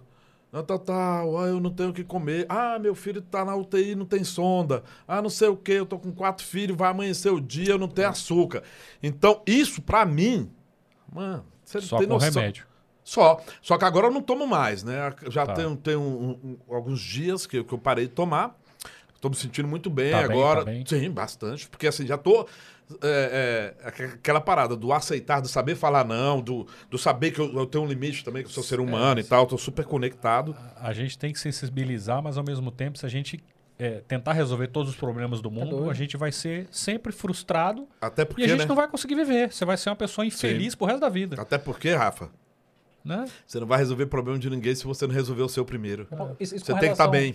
Tem que estar bem. É. Com relação ao rap, isso, isso tem te movimentado alguma coisa, a, a escrever alguma coisa, a, a mostrar essa realidade? Aí, irmão, falar- tem uma letra que eu não tenho nem coragem de cantar. Porque, porque... Mas por quê? Caraca. Cara, muito pesado. Te falar Mas você real. acha que isso, é, às vezes, é o, é o, é o, é o, é o- é a essência do rap de dizer a verdade ah, mas eu vivi isso aí, tá ligado? assim? Eu acho que você acha que é muito. Eu acho que é muito. Sabe por quê, Rafa? Porque eu vivi isso aí. Tá. Então toda vez que eu relembrar isso aí, eu vou estar dentro da situação. Então pra mim me faz um mal, assim. Pode ser que para as pessoas sirvam de incentivo, outras não sirvam até de chacota. Tem pessoas que faz chacota. Você não tem Tá. noção. Tem. Tem, é, você anda no plano piloto, eu sempre ando com sete, oito cestas básicas dentro do meu carro. Porque as pessoas que frequentam os semáforos do plano piloto são pessoas que trabalham e estão ali com aquela plaquinha pedindo emprego ou pedindo um alimento e tal. E eu costumo sempre andar, porque o cara vem, eu acho mal barato, porque eu paro no meio do trânsito mesmo, assim, pros caras ficar todo mundo puto. Aí o cara, ô, ah, preciso de cesta básica, eu chamo o cara, eu paro o carro, ligo o pisca-alerta, vou lá, tiro a cesta, entrego pro cara. Tem gente que passa buzando, vagabundo do caralho. Você tá dando comida pra vagabundo? Tem. Tem, tem gente que faz chacota, ah, tá passando fome porque, porque quer. É, tem sempre um... Tá entendendo? babacas, né? Então, velho, é, é o que acontece. O, o que mais dói, o, o- lógico, o ponto auge do, do, do fazer a parada é você ver o sorriso das pessoas recebendo e sabendo que vai dormir de barriga, de barriga é, cheia, né? Não vazia. Não vazia. É, não, não é cheia, não, não vazia. Obrigado, Rafa. Então, isso é legal. Isso é muito bacana. O triste é você saber que daqui a 10 dias não vai ter mais nada.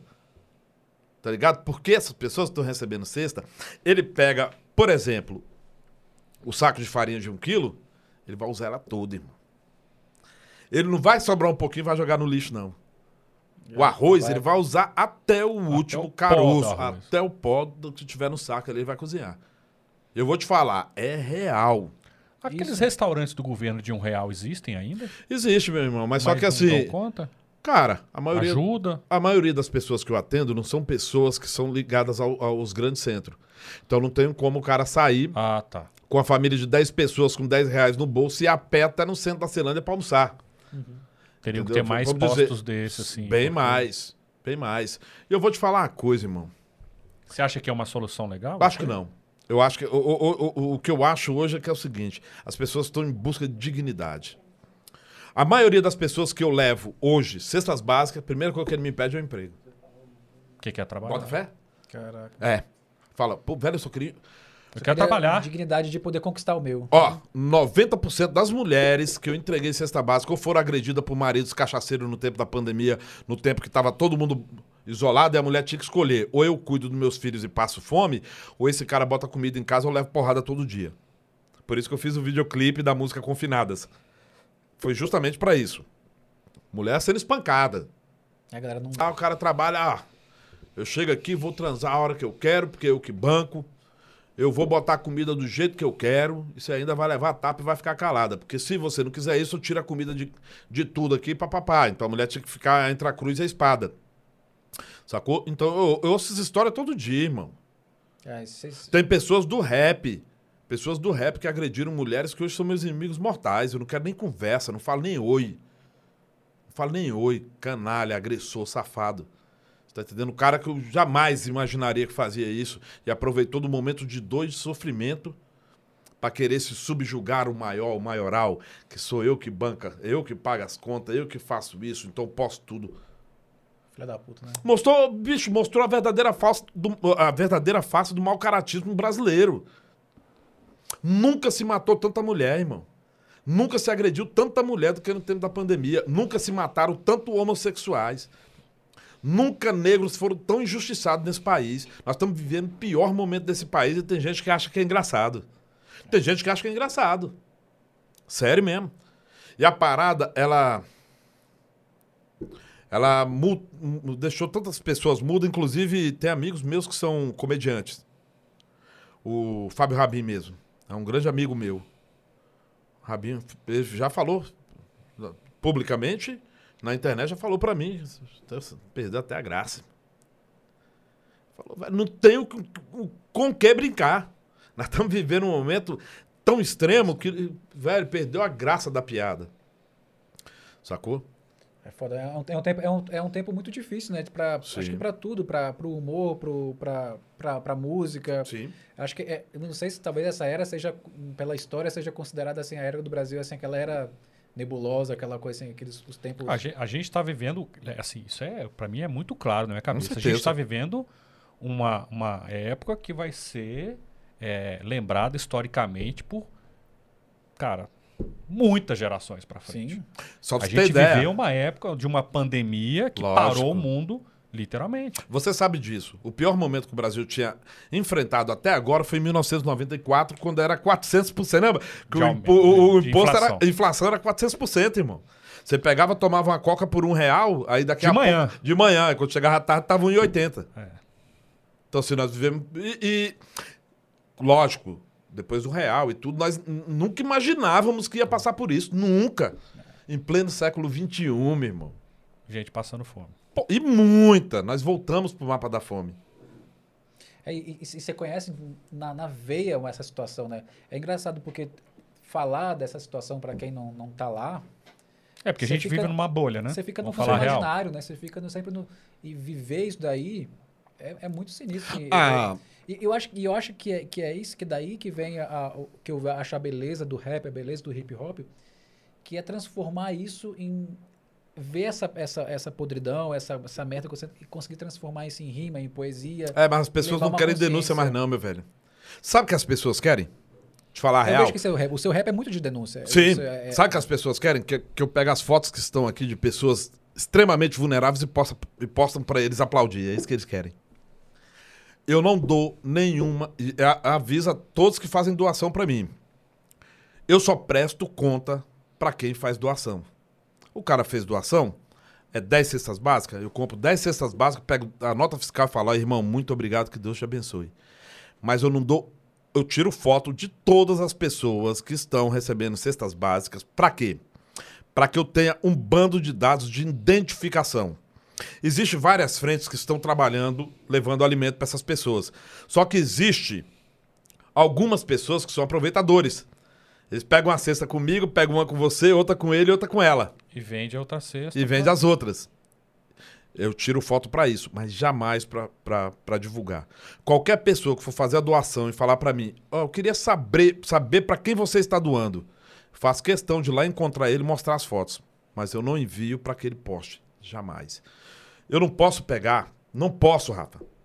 Você tá meu es- povo tá na, uma pessoa. uma pessoa no momento mais extremo da vida dela para virar panfletagem pra alguém. Você não, tá certíssimo. não faço. Nem virar post de Instagram. Mas pô, eu não tenho problema nenhum. O cara fez a doação, vou lá, ó, irmão, tô doando pra essas pessoas aqui. Essas pessoas, essa aqui chama tal, tal, tal, mora no endereço tal, tal, tal. Se eu Vai lá visitar. É, vai lá, leva lá também, se você É. puder levar. Se quiser que eu seja seu interlocutor, irei fazer. Mas se quiser ir lá, o endereço é tal, tal, tal. Aqui a nota fiscal. Muito obrigado por sua doação. E nisso, graças a Deus, tem vários que são mensais aí. Tem um cara, que eu acho que ele tá assistindo essa live, chama Willy Marinheiro. Esse cara é de São Paulo. Não sei se ele tá nessa live. Esse cara, eu nunca vi na minha vida. Ele é um empresário de São Paulo. No começo da pandemia, ele falou assim: eu vou ter que mandar todos os meus funcionários embora. Não vou conseguir manter a empresa. Só que, graças a Deus, ele conseguiu manter e ele faz doação para mim desde o dia 13, 14 de março do ano passado. Você sabe qual é a- o ramo dele? Cara, MS Data. MS Data, não sei, eu acho que é de Informática. É, deve ser. É. E ele conseguiu manter todos os empregados. E o pior é que o cara é tão maluco que ele agradece a mim. Assim, ele é, é aquele cara que sempre tá me ajudando e tal. E ele, cara, agradeço a você. Eu falei, não, mano, agradece a Deus e tal. Eu só peguei aqui, velho, e distribuí e tal, mas. Vai agradecer a Deus e tal. E é um puta cara, assim. Eu falei pra ele, quando terminar a pandemia, eu vou tomar uma cerveja com ele. Eu quero ir em São Paulo. Faço questão de ir em São Paulo conhecê-lo, assim. Quando passar a pandemia, eu quero ir lá, abraçar ele. E, pô, e a gente reviver esses momentos, que, lógico, sendo um momento triste, mas tem muita coisa legal. Esse- é- é- É de é- comemoração. ué. Sim, essa parada de você se doar e você é, é, ter arrancado um sorriso de uma pessoa que, que, que você jamais imaginaria que arrancaria, e, e- que é um sorriso de satisfação, não tem dinheiro que pague. Eu quero comemorar isso sim, com fé em Deus aí, vamos ver. Não, vai dar certo, com Vai. certeza. Já pode fazer uma pergunta aqui agora. Vou tentar tirar um pouco, senão eu vou ficar Emotivo. emotivo pra caraca nessa conversa. Tem guardanapo me aí corta pra pra caramba. você. Me explica uma coisa. Aham. Qual é a diferença de rap pra hip hop? Então, na eu verdade. não entendo essa diferença. Então, vou te explicar agora do jeito mais fácil do mundo. Rap, assim como o break, grafite, o DJ, eles são elementos que formam a cultura hip hop. Hip hop é uma cultura, não existe. Aliás, tem muita gente que fica, ah, mas esse cara canta hip hop. Não, não existe cantar hip hop. Hip hop é uma cultura. Cultura é hip hop. A cultura hip hop, na qual tem vários elementos, que é o conhecimento, é o DJ, É o é, a- o rap, é o, o grafite, entendeu? É o breakdance. É o rap. skate. O skate, tudo isso aqui forma um elemento, desses elementos forma um hip hop, que é uma coisa bem maior. É o como- hip hop é, é- o rap é, de- é, uma- é a parte can, é a parte vocal dentro do hip hop. Sim. Ah, Existe o, o Pai Nosso, né? É o nome do Pai, do Filho e do Espírito Santo também. Existe a Santíssima Trindade que forma o próprio Deus.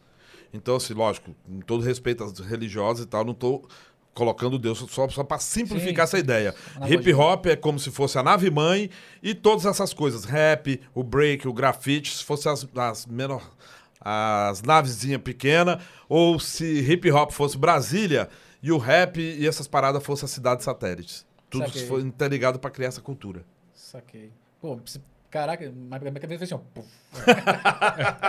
pra mim, é- porque como é que eu, você falou uma hora, uma hora de hip hop, uma hora você falou de rap. Eu falei, caraca, eu não tô perdido onde é que, essa, onde é, É, que então, isso? você tá O- entendendo? Então, Deixa o, o trap, essas coisas, essa, vão entrando dentro das São, dessa- são, o, o- o trap, agora, pra você ter ideia, ó.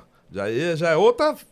Você tem o hip hop e você tem o rap, que é um dos elementos do hip hop, é um dos elementos. Só que no rap também tem a, a- a- Os elementos do rap. Os elementos do rap e, e- e- e- as outras vertentes do rap, que é o trap, é o boom bap.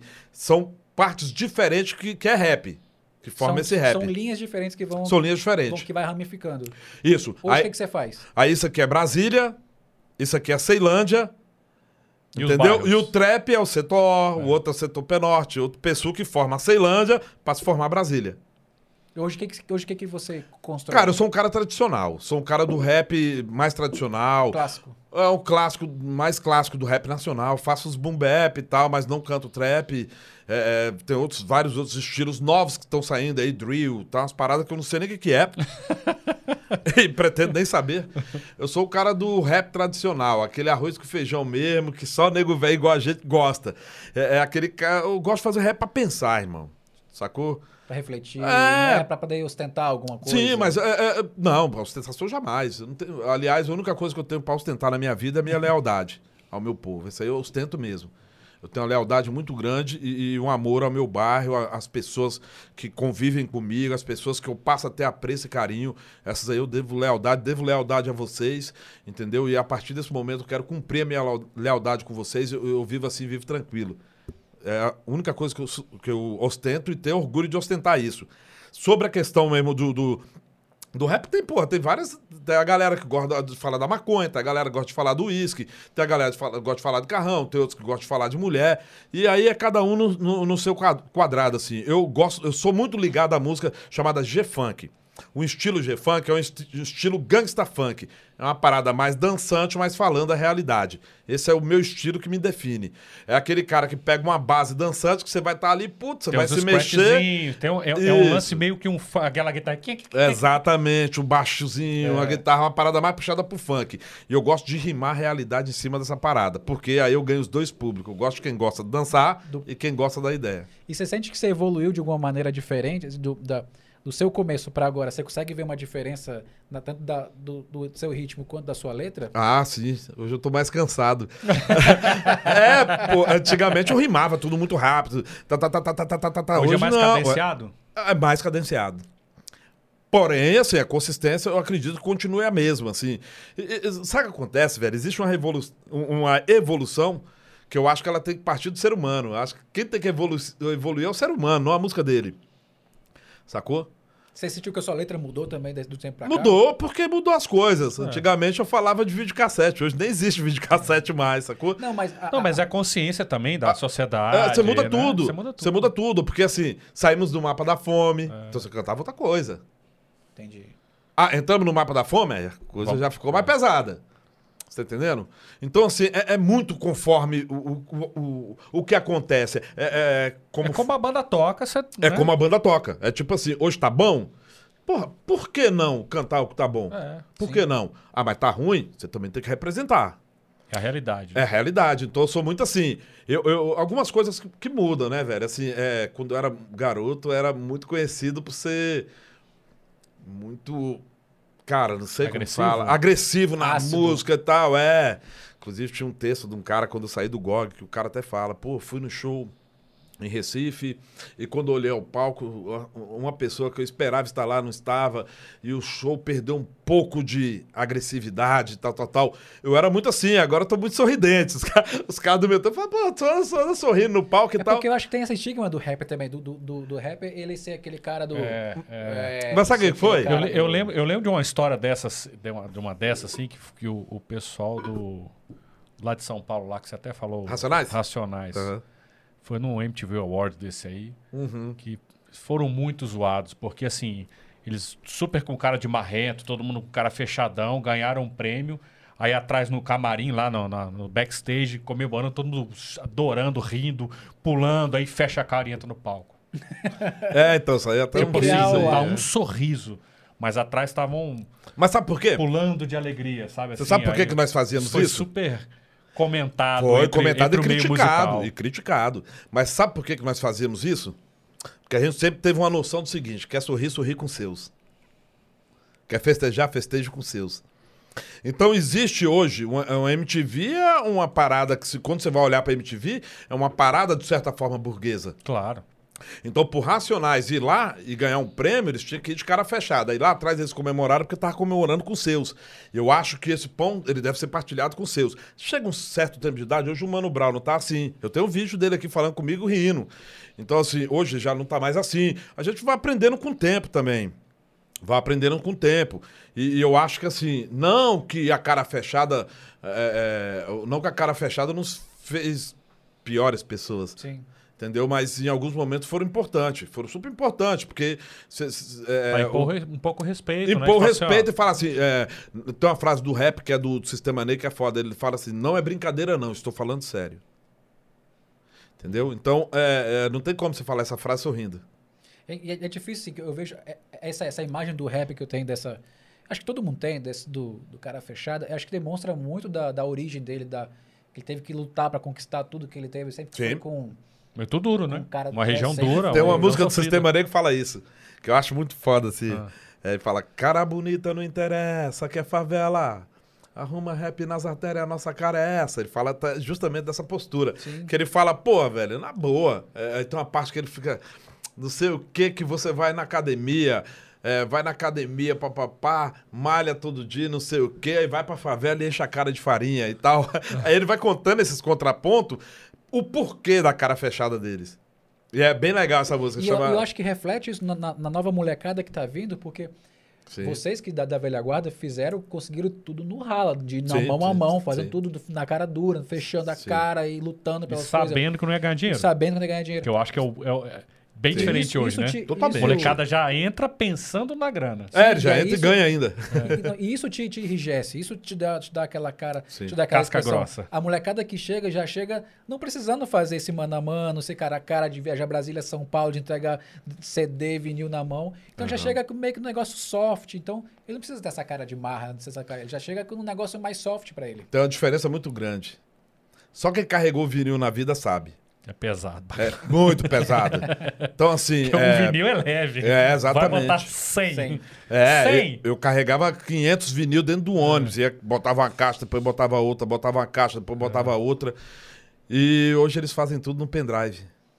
Entendeu? Você acha que criam esse, essa. Até esse reflete também na, na, na questão identidade visual do pessoal, de ser uma galera mais soft, de ser uma galera não, Mais não menos. sorridente. Mais Sim, sim, sim, sim. E, o- Até as tempos, roupas, né? até as roupas, assim, eu não gosto de uma parada. Sou o cara mais velho, de boa, não gosto de umas paradas mais papagaiadas. A molecada hoje gosta de um colorido e papapá massa. Cada um responde pela sua, respo eh, sua resposta, de sua vida e tal. E, e até isso muda, isso vai mudando, entendeu? Tem hoje pessoas do rap que fazem propaganda de relógio. No meu tempo, nem relógio eu tinha.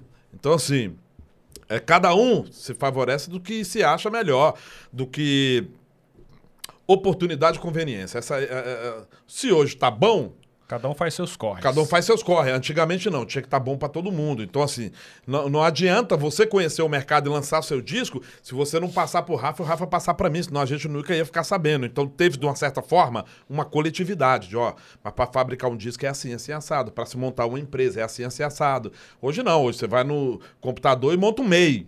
Você já tem o CNPJ. Antigamente não, você sabe. computador você, você tem o estúdio. É, antigamente você um tinha que ir no contador, junta comercial, um monte de documento, assina aqui, assina lá pra você ter um CNPJ daqui a um, dois, três meses, sacou? Saquei.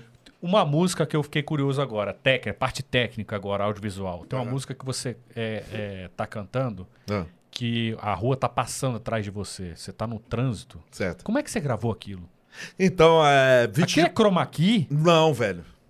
É o- Porque você tá muito estável, você não tá quicando. Como é que vocês fizeram aquilo? Então, o que acontece é o seguinte. Qual é o nome do clipe? Desculpa. O 20 de 40. Tá. 20 de 40 ele foi feito pro pessoal da trupe do filme, João, o Leandro Gemoro e tal. Os caras tiveram uma ideia de ter um carro e colocar uma câmera.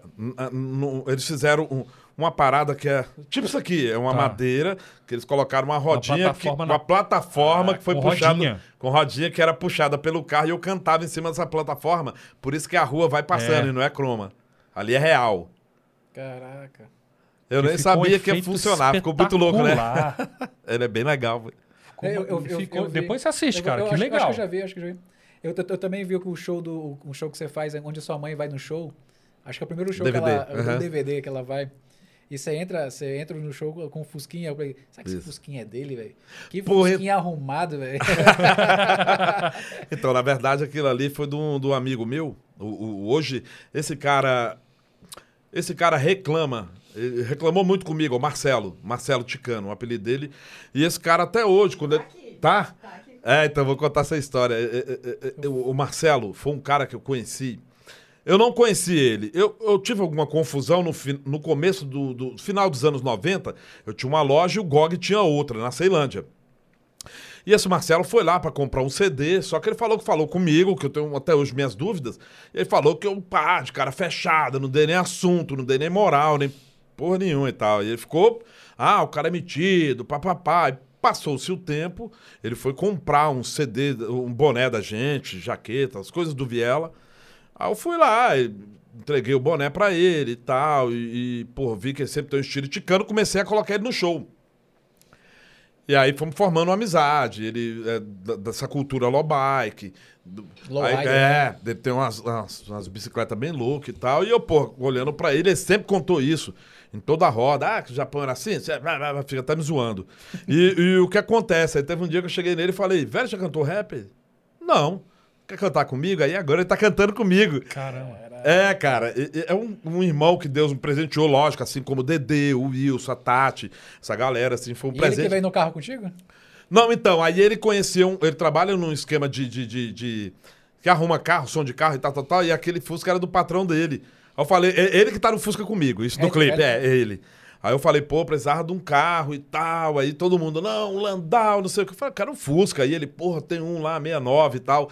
E foi ele que Eu ia falar colocou. do Fusquinha, porque eu tinha, eu tinha- eu um Fusquinha 68, a hora que eu vi, eu falei, cara, É, esse cara. velho. Zerado o Fusca. É, zerado, zerado, Lindo, zerado. Placa preta, eu acho, se não me engano. Preto. Aí o cara até vendeu agora e tal, a gente até ficou triste. E, e, assim, aí o Marcelo foi comigo, aí apareceu no, no DVD, e eu fui só pulando as etapas. Falei, ó, apareceu no DVD, agora no show. Aí foi andar de bike no show, falei, agora com o microfone na mão. Ele, puta merda. aí eu fiz agora o primeiro show dele, que foi a live e tal. Ele ainda tava um pouco tímido, mas ele é um cara que Tem tem... na internet. Tem. Foi o do, do, do canal do Viela 17 Oficial. Tá.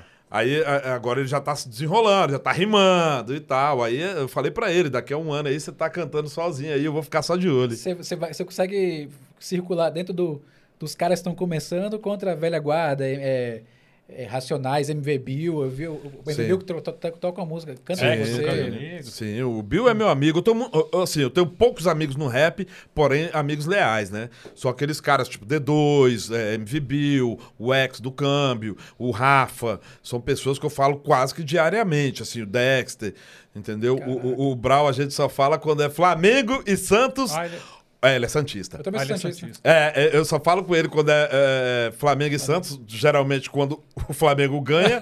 Então, aí eu, eu converso com ele, eu soube aniversário. A gente tem uma parada de dia de aniversário, um, manda mensagem pro outro zoando e tal. Que é coisa assim, que a gente fala bem além do rap e tal. Tem alguns caras que são muito amigos assim e tal. E tem outros que, que assim, são. que eu respeito, são companheiros e tal, são, são trabalhadores também, guerreiros e tal. Me esclarece uma coisa aqui. A galera tá bombando de comentário aqui no nosso Meu chat. Deus. E toda hora falam tal de pichurica. Vai, pichurica. Ah, Pichurica. eu é acho seu que- apelido? Não, não, não. Pichurica eu acho que é o apelido do Marcelo. É, eu acho que é o apelido do Marcelo, ou é do Marcelo ou do, do, do Wilson. Porque assim, a gente tem uma galera que trabalha com a gente e, por incrível que pareça, todas as pessoas que trabalham no Viela 17 começaram como fãs. Comprando boné, comprando jaqueta e tal. Aí viraram os fãs e eu fui Daqui a criando- pouco ele tá trabalhando lá É, daqui a pouco- Daqui a pouco, porra, da- se levar essa estrutura. Aí, Dani, agora nós temos uma estrutura maravilhosa. E, e aí, assim, vai todo mundo. O, o- o legal é isso, que os caras vão chegando e vão ficando, velho. Aí os caras costumam falar, quando tem show do Viela, se, se comenta muito em Brasília. Ai, a equipe é grande demais. Compensa chamar o Viela, não, é muita gente e tal. Aí agora eu defini, como é Viela 17, a gente só tem 17 pessoas. Aí, aí tem que ficar variando, ó. é, eu- hoje você não vai, você também não, você também não. Aí, tem- mas sempre tem Ah, tem que 17. tirar, né? né? Porque tem Tem mais- que tem tirar, mais. velho, tem bem mais. Aí você tem que ficar escalando. Olha, gente, hoje tem um show. E lá o lugar é perigoso, as meninas já não vão, só vai só os meninos. Ou tal lugar, você já foi semana passada, vai o outro. E tem dessa ainda de, de lugar perigoso que pra não levar. Cara, se tem, porque assim, quando você leva uma pessoa, quando você tem uma banda, você tem um responsável pela banda e automaticamente ele é responsável pelas pessoas que estão lá. Então, assim, eu sou aquele cara que, tipo, terminou o show, eu vejo quem é que tá bebendo, quem tá bebendo, eu peço pro outro dirigindo, porque tem que chegar bem em casa. Porque se acontece algum acidente, a culpa é. Velho, não, é minha. Assim, é- é- Você se sente responsável, na verdade. Totalmente. Quem bebe, bebe. a gente só, tem um né? grupo do Viela 17 oficial dentro do WhatsApp, que é tipo assim, terminou o show, todo mundo chega em casa, cheguei. Aí a gente vai marcando a hora, vai chegando, vai chegando, eu cheguei, cheguei, cheguei. Quando não chega, a gente fica, opa, cadê você? Liga e tal. Sim. A gente tem que certificar que chegou todo mundo em É casa. uma equipe, né? Uma Por isso que eu família, sou, é, exatamente, por isso que eu sempre sou o último a dormir, porque eu chego em casa querendo dormir, tá ligado? Só que aí eu tenho que ficar. Ah, o outro passa pra comer um sanduíche. Mas, mas por que esse nome aí? O Viela, Viela 17? Não, o Pichurico. Chegou uma cachaça. Não sei, velho. Só água. Não, é Eu cachaça. é Eu- a eu- mulher do sincero- Marcelo mesmo, o apelido. É, é, ah, porque a mulher do Marcelo, ela chama ele de pichurica, essas coisas assim. É muito engraçado.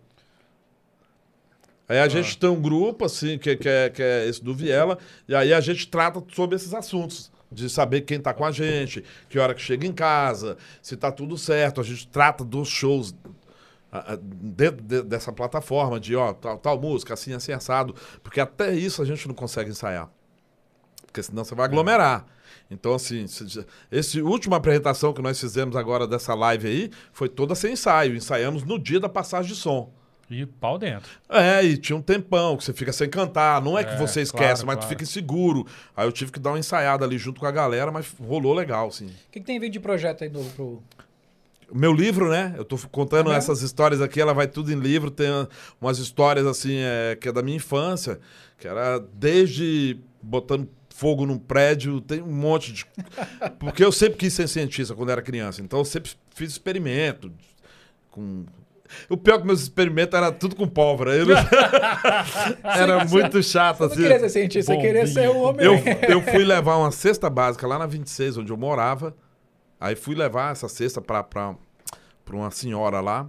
Daqui a pouco eu passei na rua, vi esse amigo meu, não vou citar o nome dele, Tá. que é muito sacanagem. E esse cara sacaneia ele demais, assim. Aí quando eu passei, abaixei o vidro do carro assim, eu falei, e aí, meu irmão? Quando ele olhou pra mim, ele falou, Deus! Lá vem soltar a bomba aqui de novo. 40 anos depois, meu Deus! Aí eu fui conversar com ele, eu, e aí, velho? Pô, queria te dar um abraço. Ele, não, não. aí ele olhava assim, aí ele olhou pra mim, sabe? Eu falei, pô, sobrancelha nasceu até hoje e tal. Ele é, falou, você, tal. Aí eu falei, pô, vamos dar um trato. Ele falou, Deus me livre, vou perder a outra, sai de perto de mim. Só que a gente conversando e dando risada. E ele falando assim, falou, cara, você era o pior de todos aqui. Aí eu li, eu quero contar isso tudo. Tá. Quero contar. a- As... Você foi músico, você sabe disso. Quero contar as coisas engraçadas da estrada. Porque todo mundo quer contar. Ah, eu fiz show pra 5 mil pessoas. Ah, massa. E aí? Eu quero contar o da minha vida antes do show. Eu vi a história O do- nervosismo, do- tal, tal, tal. Aquelas paradinhas que rolavam, assim, que ninguém sabe, né? A sua história do. Acho que foi, foi, foi até como eu viu também. A sua história com chuva pra caraca. E todo mundo no- na chuva, mantendo firme. MV Bill. no- É, mantendo firme no. Ceilândia. no- Caraca, eu, eu li um pouquinho e falei, caraca, que tenso. Tava no né? hotel. A gente tava no hotel na Ceilândia. E, cara, chuva caindo. MV Bill na Ceilândia, a chuva caindo e tal. Aí eu liguei pro parceiro. Falei, irmão, não dá nem pra ligar o som. Tanta chuva. Falei, putz, Bill veio pra cá de graça, né? Não vai rolar. Aí o cara falou: olha, velho, nós conseguimos cobrir o som, o som tá rolando. Só que ninguém vai ficar na chuva. Aí pegamos a van e foi pro espaço. Só que aí, quando você vai pro espaço, eu fiquei atrás do palco nos camarins. E eu não vi o que, que tava rolando lá na frente. Aí o cara foi e falou, irmão, tá entupido. Eu falei, não, irmão, entupido não tem como. Olha a chuva. Tá entupido. E tava entupido. Lotado. Fizemos show com todo mundo na chuva. Caraca. Aí depois que eu comecei a cantar, a chuva cessou. E a galera ficou molhada ali até o meu, todos os meus convidados, até o MVB. Todo mundo quente. Cara, e eu falando pra galera, velho, na hora que parece o parar o som, o povo vai congelar. Mas foi muito legal. Eu, cara, sempre teve essas paradas assim. Pô, Japão, maneiro. cara, obrigado demais pela Eu sua que agradeço, presença. irmão. Você quer deixar algum recado? Você quer deixar algum contato para entrar em contato com você sobre as cestas? Cara, eu só quero agradecer, te falar a verdade, só quero agradecer. Pra mim é uma honra estar com vocês aqui. Pô, Muito obrigado aí. Muito obrigado por ficar aturando as minhas histórias, porque eu, eu precisava disso. Por isso que eu gosto de podcast. Eu precisava disso, que eu só falo uh, certas coisas que eu falei, que eu só falo pra Dani, a coitadinha. Ah, ela não aguenta. São 10 anos, velho. Ela assim, putz, lá vem o Japão. Ah, então vai ter Japão parte Pra 2. desabafar? Japão vai fazer a é. parte 2. E eu tenho esse defeito. Eu conto Vamos. uma história, aí depois eu esque- esqueço o detalhe da história. Aí eu vou contar pra ela o detalhe. Ela falou, já ouvi isso aí. Eu falei, mas você não ouviu os detalhes. Pera aí. Senta que eu vou contar. Vai Então, contar. aí eu, velho, só quero agradecer a vocês de coração mesmo. Muito obrigado. Cara, E espaço totalmente aberto. aqui, valeu, valeu. Se tiver um projeto novo aí, quiser divulgar, vamos trocar uma ideia aqui. Vamos sim, vamos sim. É, vai sair um filme aí, que é um longa-metragem cha- chamado Amado. Eu faço uma participação lá bem, bem legal. Olha aí. É mesmo? É uma história que acontece na Ceilândia, feito por- pelo Edu Felistock, que é um grande diretor aí, tem Adriana Lessa, vários atores aí. E acontece na Ceilândia, eu não posso dar mais detalhes, mas tá vindo em breve, tá vindo bastante coisa, assim. Bastante coisa que hoje eu tô muito feliz de participar de várias paradas dessas assim. Queria falar também que esse ano, é, fé em Deus, sai o disco. Eu tô fazendo um disco em comemoração de 50 anos. Aí eu quero lançar o livro e o disco no dia 26 de novembro, dia do meu aniversário, se Deus me der força e saúde para chegar até lá. É, Cara, tem bastante coisa assim. Cara, manda material pra gente poder divulgar Vou, também. vou mandar sim. E queria falar, só para finalizar, queria falar com a galera. Se, se quiserem contribuir, quiser fazer parte desse time, desse grande time aí, é o Pix, é japãoviela17, arroba gmail.com. Contribua com qualquer valor. Entendeu? De um real, 50 centavos, o que você puder. O, o, o, o importante dessa parada é a somatória. Você é saber que todo mundo tá, é, é, como falou o, o Tiagão, que é um cantor de rap lá do sul, um grande cara, ele falou assim: o importante é você fazer parte desse processo, não importa o valor. Porque tem hora que você não consegue é, é, é, doar, mas você consegue compartilhar, entendeu? Então usar esses, essas coisas que de repente são de forma gratuita e fazer algo bom com isso. É Sim. isso aí. Muito obrigado. Então é Japão Viela 17, numeral. 17 arroba gmail.com. É o Pix. É. E a galera aqui do chat pedindo parte 2, então vai ter que Vamos rolar. marcar, vamos marcar a parte 2. Não, a parte 2 vai ser quando a gente ganhar, que a gente, a gente comprou uma parcela do. Do A, a da Dani me rifa. falou, aí é os números que ela me mandou. Ela me A gente falou. comprou e ele vai ser quando ele trazer, pra ele trazer pra gente que a nossa, rifa que a gente vai ganhar. Poxa, Torce já é semana que vem, então. É. Japão, obrigado. Meu irmão, cara. obrigado vocês. Obrigado, cara, Japão. cara, que maior honra, assim. Vocês são super simpáticos, assim. Eu, eu, eu fico tão feliz, irmão, quando você vai num lugar que você se sente em casa. Porque tem. é, é, é, é, você sai daqui sai com a alma lavada, sacou? Eu vou sair daqui agora, vou no Guará pra pegar os cobertores. Pelo menos um pedaço. Um é pedaço, grande. é, um pedaço, ou seja, eu vou chegar em casa duas horas da manhã. Só que assim, pra mim, a, a satisfação de fazer isso, de passar esse dia maravilhoso, de uma coisa que não era pra acontecer e aconteceu, de estar aqui com vocês e fechar com chave de ouro pegando cobertura, não tem nada que pague. Muito obrigado aí. Show. Valeu, Valeu, moçada. galera. Ficamos Forte por aqui. abraço. Até a próxima. Até a próxima.